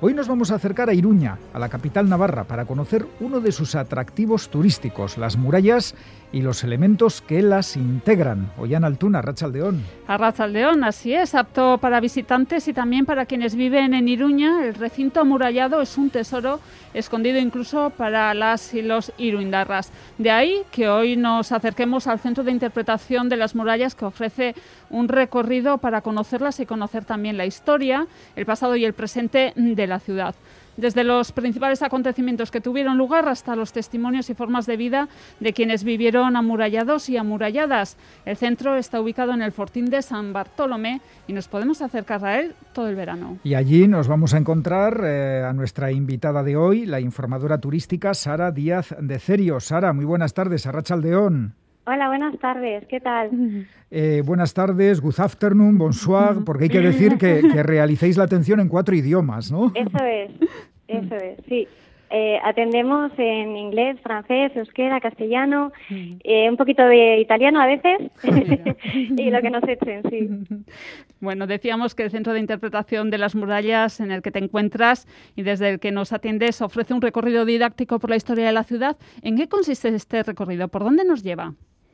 Eh, mira, te comento un poquito. El recorrido que se hace eh, es a través de diferentes vídeos y paneles. Eh, todos ellos están adaptados a todo tipo de visitante, eh, a diferentes edades, a diferentes procedencias, diferentes intereses. Y bueno, nos lleva a conocer un poquito eso, la evolución histórica tanto de la ciudad de, de Pamplona como de la propia muralla. ¿Y cuáles fueron los principales acontecimientos que tuvieron lugar en el recinto amurallado, Sara? Bueno, eh, en principio empezaría pues eso con el poblado cascón de Iruña, la ciudad romana de Pompaelo, pero bueno, eh, los principales serían esa muralla medieval del siglo XV con los tres burgos separados por la muralla.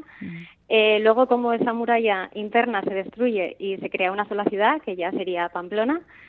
Y eh, luego ya se iniciaría lo que sería el recinto actual de las murallas ¿no? que tenemos ahora, que serían eh, pues eh, uno de los de los puestos más importantes de defensa y frontera en aquella época, ¿no? Con, con Europa, éramos frontera con Europa, así que eh, se mejoró muchísimo.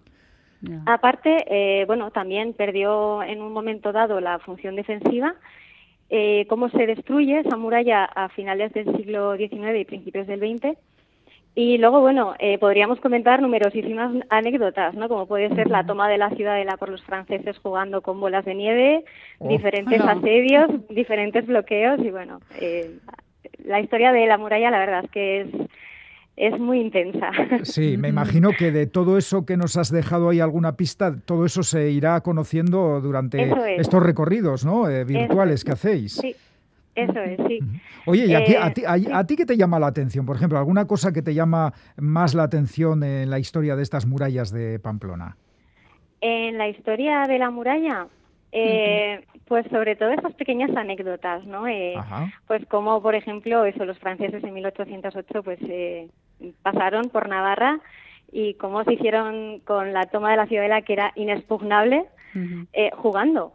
Realmente fue jugando. Y como, por ejemplo, han quedado restos pues de esa muralla medieval, ¿no? Hay pequeñas hay pequeños trocitos escondidos y entonces, eh, ¿no? el, el ir buscando un poquito por la ciudad esos rinconcitos con, con pequeños secretos, pues siempre a mí me apasiona, ¿no? Un poquito eso. Sí, a mí, a mí siempre me ha llamado la atención que las ciudades amuralladas, hombre, algunas Sí. tienen, eh, han conservado eh, grandes murallas, pero las ciudades modernas es que buscan, buscan sus murallas primitivas, añorándolas, y es cierto que a lo largo de los siglos lo que han ido es pues, pues destruyéndolas, ¿no? Y ahora, y ahora se buscan esos res- restos de murallas antiguas. Eh, eh, qué importantes han sido las murallas para las ciudades, ¿verdad? Sí, la verdad es que fueron, fueron importantísimas y en muchos casos eh, lo que hicieron fue, eh, a ver, ¿cómo te lo explico? fue un poquito eh, el, el que las murallas iban... eh, ay, perdonad. Pues hacían las Fueron- murallas, yo creo que fueron- eran, fueron gérmenes de fueron grandes marcando- ciudades. Eso Sí, es, pero sí. fueron marcando sobre todo la, la forma de vida de quienes vivían dentro, ¿no? Al Claro. final em, teníamos plazas fuertes importantísimas y que iban condicionando un poco, pues, toda la forma de vida, ¿no? Los oficios, las costumbres, un poquito todo eso. Bueno, eh, también eh, Iruña Pamplona cuenta en su historia con numerosas batallas, eh, personajes históricos. ¿Quiénes eh, destacas eh, o quiénes se destacan en el recorrido, Sara? En el recorrido, pues desde aquí se destaca sobre todo a cinco personajes para dar a conocer las distintas realidades sociales, ¿no? que fueron marcando un poquito pues cada siglo, cada época. Eh, os puedo decir si queréis un poquito. Eh, tendríamos, por ejemplo, al un poeta de Toulouse, eh, a un soldado de infantería, a una portalera, a uno de los alcaldes de Pamplona y a un personaje anónimo, ¿no? Ah. Entonces sí, eh, eh, cada uno fue, fue aportando un poquito pues eh, su granito de arena en, en esta visión de la, de la, mur- de la muralla, perdón. ¿Podrías comentarnos eh, cuál fue la aportación de, de alguno, de la portalera, por ejemplo? De la portalera, bueno, Sí. pues era la guardiana de las puertas de la ciudad. Oh, vaya, y era una Eh, mujer. Mujer, eso es, llama la Fue, sí, sí, fue una portalera del siglo XIX y ella pues eh, se encargaba un poquito de controlar sobre todo el tema recaudatorio, ¿no? Porque ya en el siglo XIX la, la ciudadela, la fortificación de Pamplona ya había perdido parte de esa, de esa función defensiva y era sobre todo el tema de, de recaudar. Entonces curioso eso también. Bueno, que fuera y- mujer. Sí, sí, que fuera mujer, efectivamente, allá en el siglo XIX, ¿verdad? Eso y además de personajes relevantes que todas las ciudades tienen, sí es importante la vida del común, ¿no? De las personas Sí. que, que hacían su vida normal dentro de esos recintos. ¿Cómo era la vida de, las, eh, de los habitantes de la Pamplona amurallada? Sí, eso os he comentado un poquito, ¿no? Pues que al final, eh, bueno, como, como habéis visto, pues eh, había oficios relacionados con esa, con esa muralla, pues como puede ser eso, ¿no? El de portalera, el de soldado, eh, luego aparte toda la gente que se, se dedicó a construirlas y eh, luego aparte no hay que olvidar que, que mm, Pamplona eh, pasó de, de ser em, eh, una ciudad que, que se tenía que defender y que proteger a algo ya que pues la muralla como decías no que quedó obsoleta y la ciudad tenía que crecer y al final toda esta muralla eh, era un factor muy determinante a la hora de desarrollar urbanísticamente Iruña no entonces de ahí que luego se tuviera que tirar parte de esa muralla para que la ciudad siguiera creciendo. Bueno, y creciendo, creciendo, de Iruña de Pamplona al mundo, ¿no? Porque según parece, quienes eh, idearon los ingenieros militares que trabajaron en la fortaleza pamplonesa lo llevaron también a otras partes eh, del mundo. ¿Hay alguno conocido? Eh, pues sí, la verdad es que eh, a Pamplona vinieron a trabajar eh, grandes ingenieros, grandes constructores. Eh, realmente aquí se, se unieron las escuelas europeas de fortificación, o las más importantes, la flamenca, la italiana, la francesa, y eh, vinieron eh, ingenieros pues como los hermanos Fratín, Gonzaga, Jorge Próspero de Verbum, eh, bueno, os podría decir mil nombres, pero luego ellos se dedicaron eso, ¿no? A, a ir viajando por Europa, por España, por diferentes puntos del mundo y crearon ciudadelas y fortificaciones muy parecidas a las de Pamplona. Hay que ver, qué detalle más interesante. Eh, el recinto amurallado de Iruña está prácticamente rehabilitado en su totalidad a falta del baluarte de Parma, que se terminará el año que viene, ¿no? En 2022, se espera. Eh, ¿con, con qué otros tesoros patrimoniales de este nivel se podría comparar? Eh, bueno, eso si tenemos en cuenta que, que la muralla de Pamplona ya en su momento estuvo en el top de todas las fortificaciones que existían, fue la más moderna de su momento. Eh, se tomó como, como ejemplo la, la ciudadela de Amberes, pero luego, eso, como os he comentado, pues hicieron otras, otras murallas en Barcelona, en Mallorca, en Turín. Eh, la muralla que tenemos ahora es monumento nacional, es también bien de interés cultural. Y ahora, pues eso, con la, rehabil- la rehabilitación de este último baluarte, pues eh, estamos en el top y se podrían comparar pues con recintos como el de Jaca, como el de San Fernando de Figueres, eh, Palma Nova en Italia, Lille en Francia, Alba Lulia en Rumania, es, es tanta, ¿no? Que al final pues estamos un poco ahí con el con el top. Con el top que, Mm. atención, que no hace falta irse a mil o mil quinientos no, no, no, no, kilómetros para ver una cosa muy importante. No, no, no, no, tenemos uno de los mejores. Sí, sí. Así que hay que venir. Este recorrido ¿no? que ofrece el Centro de Interpretación luego se puede realizar de manera física a lo largo de, todas las, de toda la muralla de Sí. ¿Mm? Sí, sí, sí se puede, sí. Eh, de hecho, se inicia aquí en el Centro de Interpretación de la Muralla, que es el Fortín de San Bartolomé. Va siguiendo un poquito pues toda la muralla, los cinco kilómetros más o menos que tenemos de muralla. Baluarte del Abril, Ronda Barbazana, eh, el Baluarte del Redín con el Caballo Blanco, que es un mirador, todo el Paseo de Ronda, Baluarte, la Taconera, eh, luego la Vuelta del Castillo, terminaría en la Ciudadela. Y luego, además, es muy curioso porque eh, tanto ayuntamiento como otras empresas de turismo están ofreciendo visitas guiadas y se hacen durante todo el año. Así que sí, sí, se Pues puede, se puede hacer el recorrido. Qué bien, qué bien. A mí, a mí es lo que más me gusta, ¿eh? que conste de las murallas, poder recorrerlas físicamente, ahí patear, pam, pam, pam, pam. Alguna Sí. ciudad he hecho y la verdad es que es una, uno de los recuerdos más agradables que se quedan de las ciudades amuralladas, que es muy distinto verlas ahí desde lo alto y decir, uy, qué bonito, a caminar sobre ellas. Es muy chulo, sí. Eh, ¿De dónde suele llegar la gente que visita las murallas? ¿Tenéis alguna, alguna estadística de, Sí, la verdad es que eh, ahora que, que hemos de países, digo, países? eh, bueno, tenemos un poco de todo. Tenemos eh, desde gente de Pamplona y de la Cuenca, Ajá. eh, gente de País Vasco, como no, Madrid, Barcelona, Valencia, y luego ya de fuera, lo que sería extranjeros, ya tendríamos pues Holanda, Bélgica, Francia, sobre todo, y suele ser eso, pues grupitos de amigos, familias, hay un poquito de todo. Y ya veréis que va, va a empezar a ir más. Después de que oigan la entrevista va a empezar a ir más gente. Eso es. Bueno, eh, esto de la pandemia me imagino que en Iruña, igual que en todas partes, ha afectado, ¿no? Y a un centro de interpretación, o sea, para turistas eh, como el vuestro, pues eh, entiendo que también. ¿Cómo, cómo ha sido, cómo, cómo ha ido el tema? Eh, bueno, en principio sí que se cerró un tiempo, mm, como a todos nos, nos pasó, ¿no? Pero bueno, ya hemos abierto y la verdad es que eh, se puede visitar tranquilamente. Hay bastante parte que se hace fuera, eh, al aire libre. Luego tenemos pequeñas salas, también se controla el aforo, tenemos gel, en fin. La verdad es que es muy seguro y, y además una de las reglas obligatorias es esa, ¿no? El, el llevar Claro. mascarilla todo el tiempo. Eh, Sara, que más allá de lo que es eh, las murallas o el centro de interpretación, que hacéis una oferta para completar la experiencia y nos ha llamado la atención lo de que hay un juego de escape. ¿En qué consiste? Sí, es un juego, sí. Eh, no hay que escapar, ¿eh? No te dejan encerrado ni Ah, nada. vale, vale. Pero, ¡Oh, qué pena! pero, oh, pero sí que es un juego en el que, bueno, solo se necesita el móvil, no hay que descargar ninguna aplicación ni nada, simplemente se entra en la página web, que es escapemurallas.es, se añade un email y ya se comienza el juego aquí, justamente en la puerta del Fortín. Y eso te va llevando un poquito por todos los puntos importantes que os he comentado pues sobre la muralla.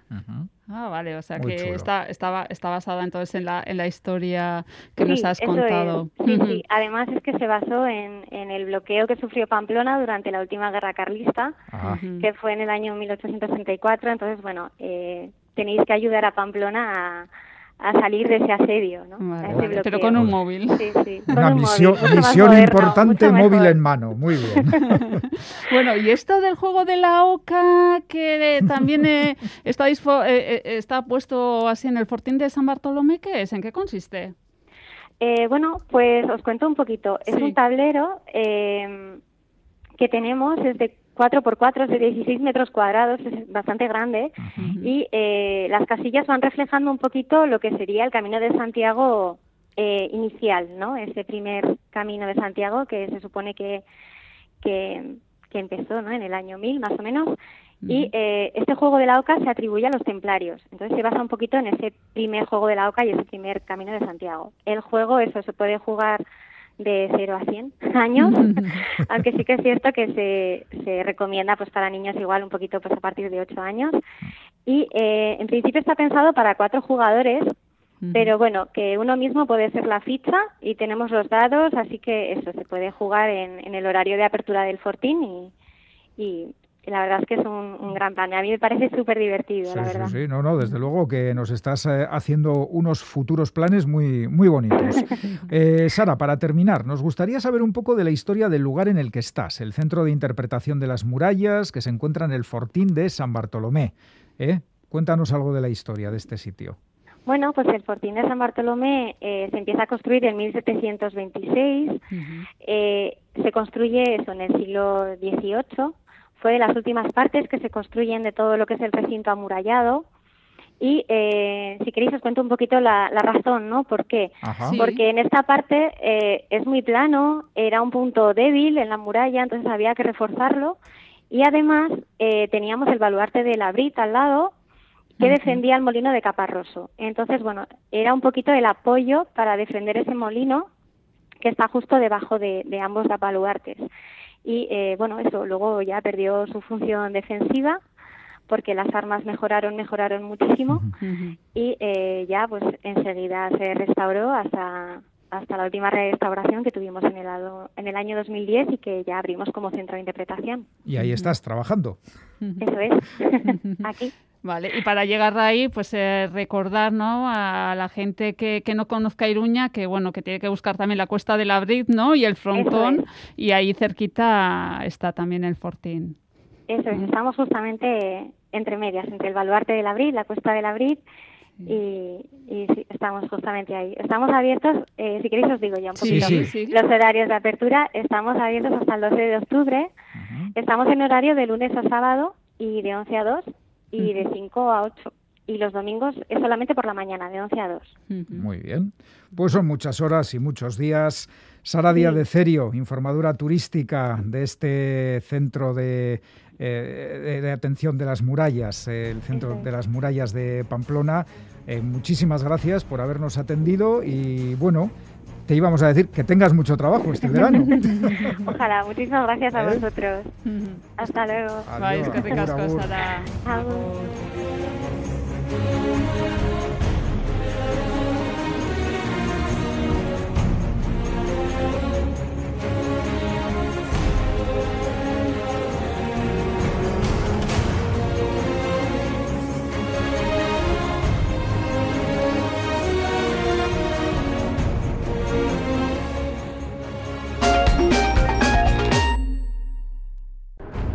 Esta noche en E ETV2, Matado salvajes y matado a muchos. Christian Bale y Rosamund Pike buscan sobrevivir en un mundo de odio y violencia. Comanches.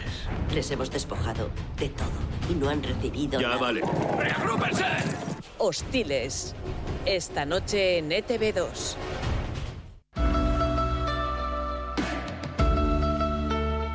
La mecánica del caracol continúa en las tardes de agosto con una selección de las mejores charlas de ciencia, historia y tecnología.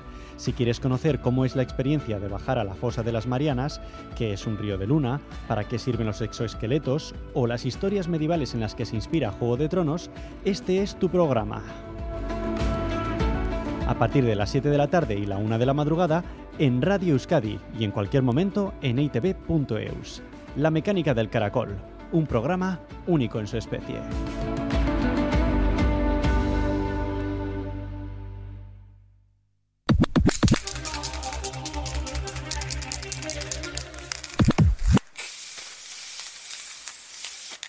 El opresor no sería tan fuerte si no tuviese cómplices, entre los propios oprimidos. Simón de Beauvoir. El graffiti de Radio Euskadi presenta Wendy Pelayo Records, Summer Edition.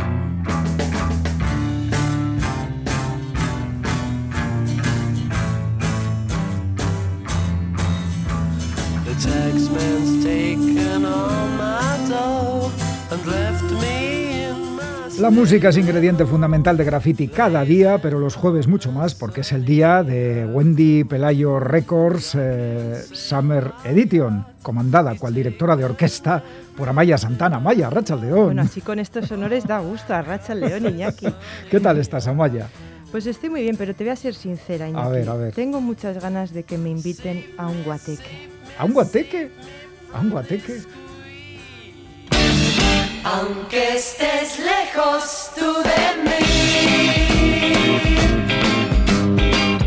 contigo sueño y soy feliz.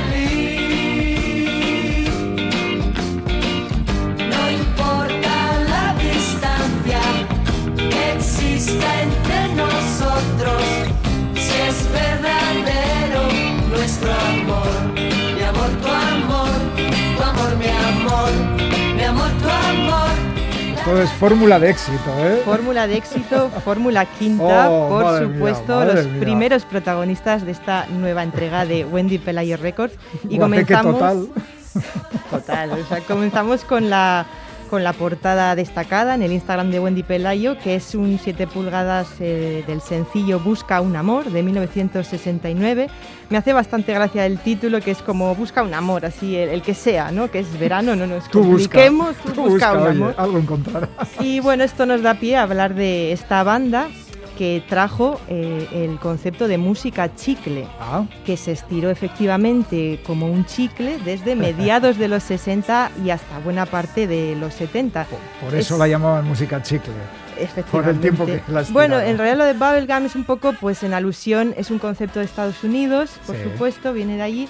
Y creo que es un poco un guiño, pues eso, pues quienes masticaban chicle, pues los jóvenes. Y es música para bailar, para que los jóvenes bailen despreocupados, sin más pretensiones. No entra la canción protesta en este género, pero bueno, ni falta que hace porque No, no, están a lo cumple que su están, función, efectivamente. sí. Entonces, los orígenes de Fórmula Quinta se remontan a dos grupos de chavales de Madrid, los rostros y los jíbaros. Los rostros. Los rostros, no los jetas, los Los rostros, y los jíbaros. Por cierto, en la actualidad existe un grupo garajero de power pop muy recomendable con este mismo nombre, jíbaros, sin Bueno. los, pero bueno, ahí Ajá. queda, Sí, ahí sí. queda eso.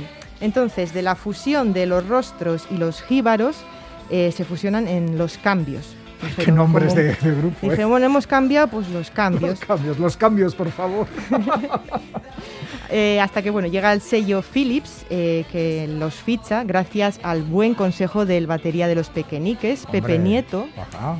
Y dicen, estos chicos cumplen los requisitos que buscamos para nuestra banda chicle, pero eso sí, les pidieron que... Otro nombre, por favor. Otro nombre, por favor. Así que los cambios cambian de nombre y dan con la fórmula del éxito, que es Fórmula Quinta, Bueno. que, ojo, el nombre real era Fórmula 5, porque, bueno, en alusión a los cinco componentes de la banda, Sí. pero mm, al poner los números romanos, pues la gente empezó a decir Fórmula Quinta y tal, y bueno, pues y así está. se quedaron. A la historia pasaron. Así pasaron a la historia, queda eso sí el homenaje a los coches de carreras que tanto les gustaban y al recién estrenado circuito de Jarama que se inauguró el 1 de julio de 1967 Mira y tú. era pues un guiño también. Sí, sí, sí.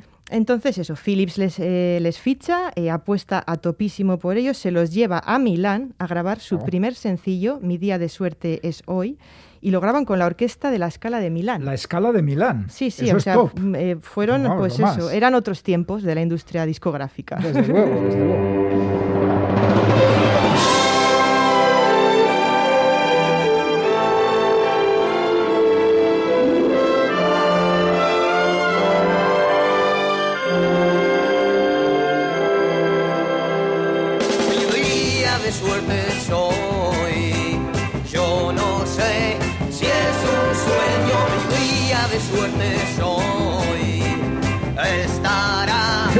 Suerte muchísima grabar con la escala de Milán, no te digo nada. Sí, pero no, no y les ese duró cambio, mucho, ¿eh? ese cambio que has No, apreciado Ese cambio, tú. cambio muy loco. Ellos mismos luego admitieron tiempo después que era, que era raro, pero bueno, te dicen que te llevan a Milán y tú qué vas a decir. Pues que sí. no, pues bueno. Eh, total, eso que, como decía, la- el día de suerte les duró eso, un día, Vaya. porque lo que es su primer disco, que se publicó en el 68, pues resultó ser un estrepitoso fracaso. Pese al derroche de medios, de, de promo y demás, pues las ventas fueron escasas. Vaya. Y entonces el teclista Chefo eh, decide abandonar los mandos y le sustituye Amador Flores, alias Chapete.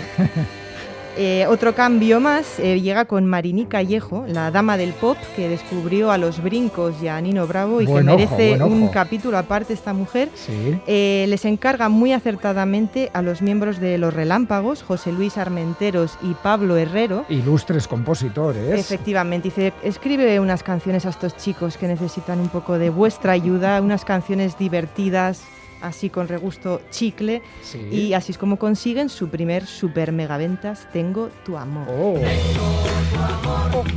¿Para qué quiero más? Me conformo con ser feliz. ¿Qué más puedo pedir? Tengo tu amor. ¿Para qué quiero más?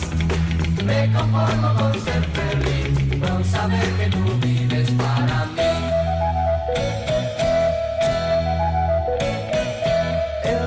¿Quién no conoce esta canción?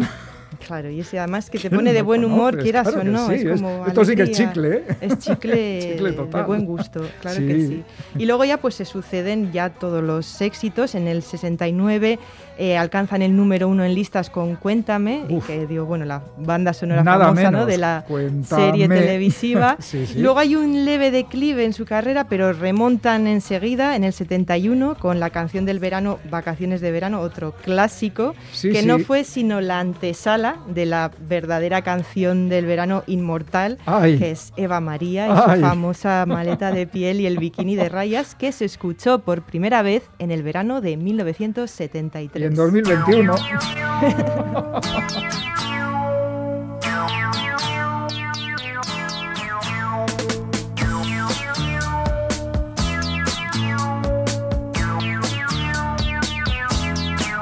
Eva María se fue buscando el sol en la playa.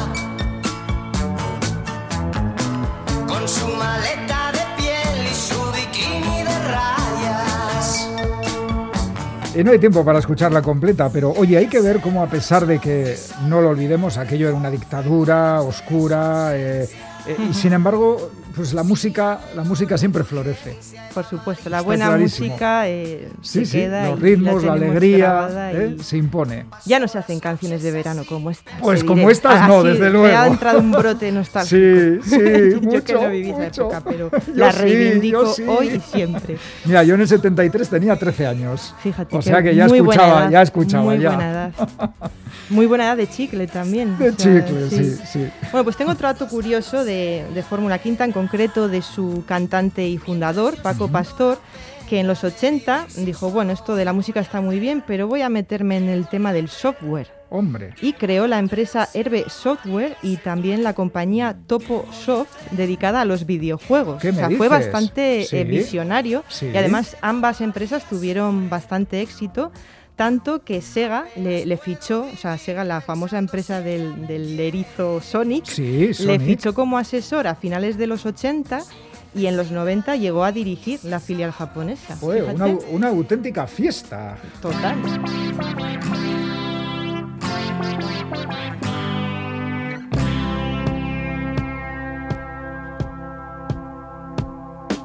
Me han contado que Blas está una fiesta. Sé que irás esta noche y que podremos vernos tú y yo.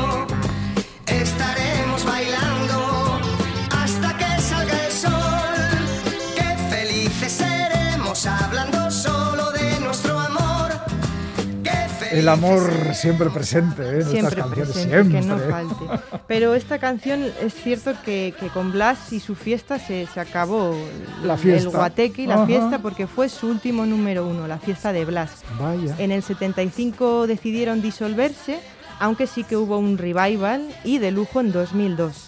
Llenaron el auditorio del Miami-Dade County en Florida. ¿Qué me dices? Sí, sí, con Emilio Sancho y Gianni Scavini en los teclados, ambos antiguos de otra mitiquísima banda como son Los Diablos. Por Dios. Y también les acompañó Juan Antonio López, quien fuera bajista de Los Salvajes, otro grupazo. brindar con champán. Nos daremos un beso sellando nuestra sellando nuestra felicidad.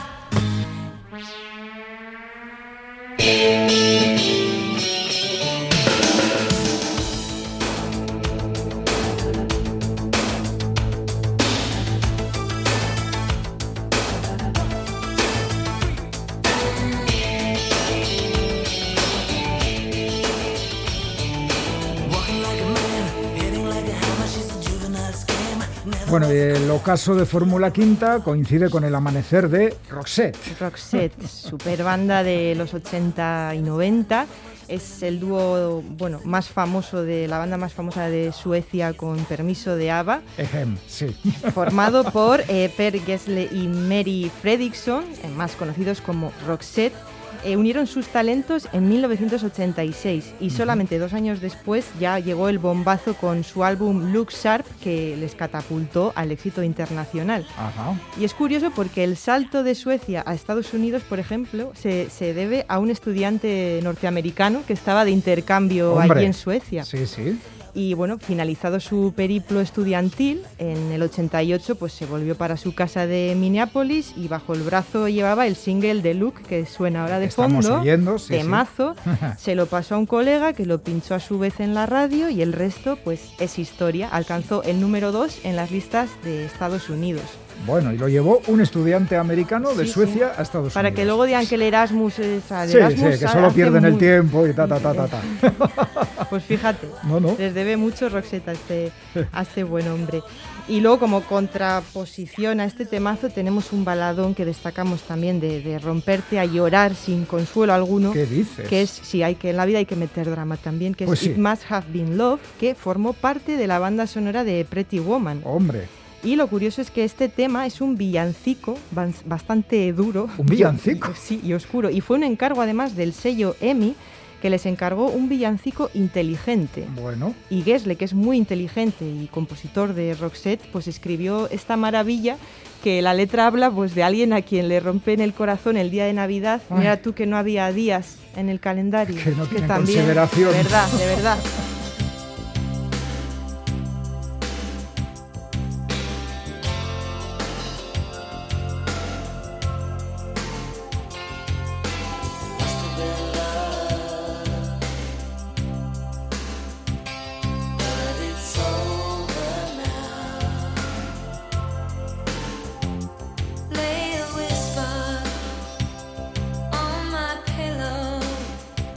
Se apretaba, se apretaba el corazón, Amaya. Es que esta canción me representa cualquier día del año. Oh, Iñaki. ay, ay, ay. Espera, la lagrimita.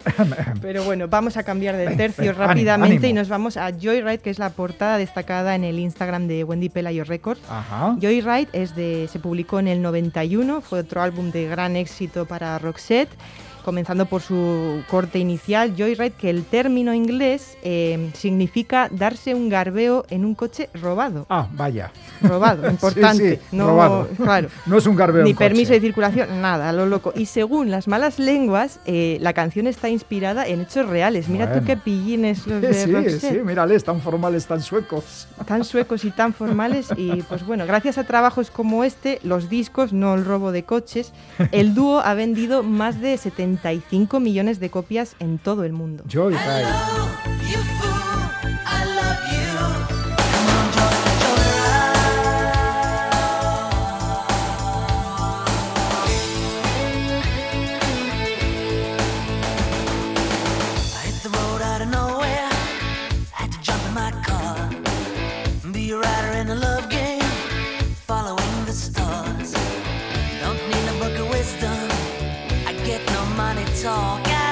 Así suena un garbeo en un coche robado. Así suena, suena bastante bien. Suena muy bien, sí, sí, sí. Bueno, pues vamos ahora con unos datos chocantes, Iñaki. A ¿cómo ver, a ver, pues lo veo perfecto.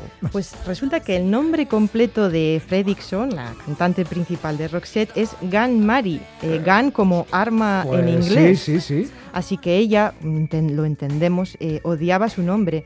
Así que se deshizo del arma y en su época de estudiante se hizo llamar Maggie. Bueno, bueno, Bueno, lo entiendo. es Yo más- soy capaz de es más entenderlo. pacífico, ¿no? Sí, sí, sí, sí. Más, más cariñoso. Aunque también se puede decir que era una mujer de armas tomar, pero bueno. Claro, es que daba pie a- en el instituto, imagínate. Ya, ya, malo, malo, malo. Sí, luego llegó el robo de coches. Y es que, a ver, hay cosas que. Pues oye.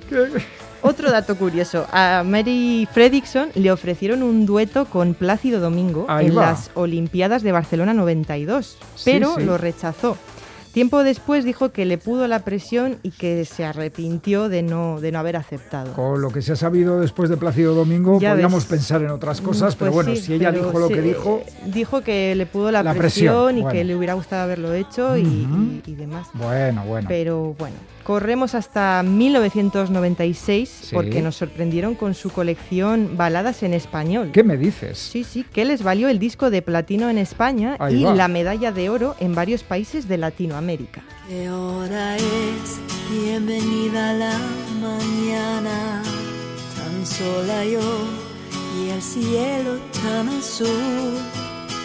En mi café, en mi radio y en mi tele, siempre estás tú. Para empezar, me levanto de la cama y voy vistiéndome así como así. Gracias a Dice, voy vistiéndome así como así. Sí, o sea, esa Sí. es mi frase favorita, Claro, de porque hecho, no porque sé, me representa, me sintiéndome más, representa ¿no? también y es el retrato fiel de mis mañanas. O sea, me voy vistiendo así como Así como así, ¿no? Como se puede. Sí, pues está eh, Un día sin ti es per- eh, la versión del hit para derretirse Spending My Time. Ah. Y, y bueno, pues es un temazo incluso con esas traducciones un poco rebuscadas. Ya, ya, ya, ya. Y bueno, en 2016 publicaron su último álbum de estudio, Good Karma. Y en 2019, lamentablemente, Fredrickson murió a los 61 años Vaya. tras lidiar durante muchos años con un tumor cerebral. Vaya. Pero los durísimos años de enfermedad no le impidieron subirse a los escenarios y las últimas actuaciones con Rosette eh, las hizo sentada con un bastón, vestida radiante con un traje blanco y corbata negra. Bueno, pues vamos a acordarnos de ellos con su música. Siempre.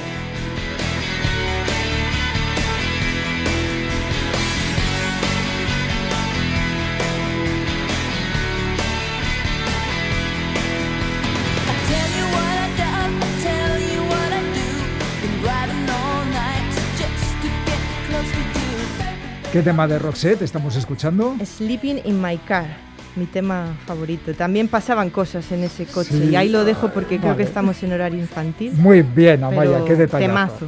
Temazo. Bueno, pues Sleeping in My Car de Roxette nos sirve este jueves para terminar con Wendy Pelayo Records. Derrapando siempre. Summer Edition. Amaya, es que ricasco. Es que ricasco su... Hasta el próximo jueves. Agur.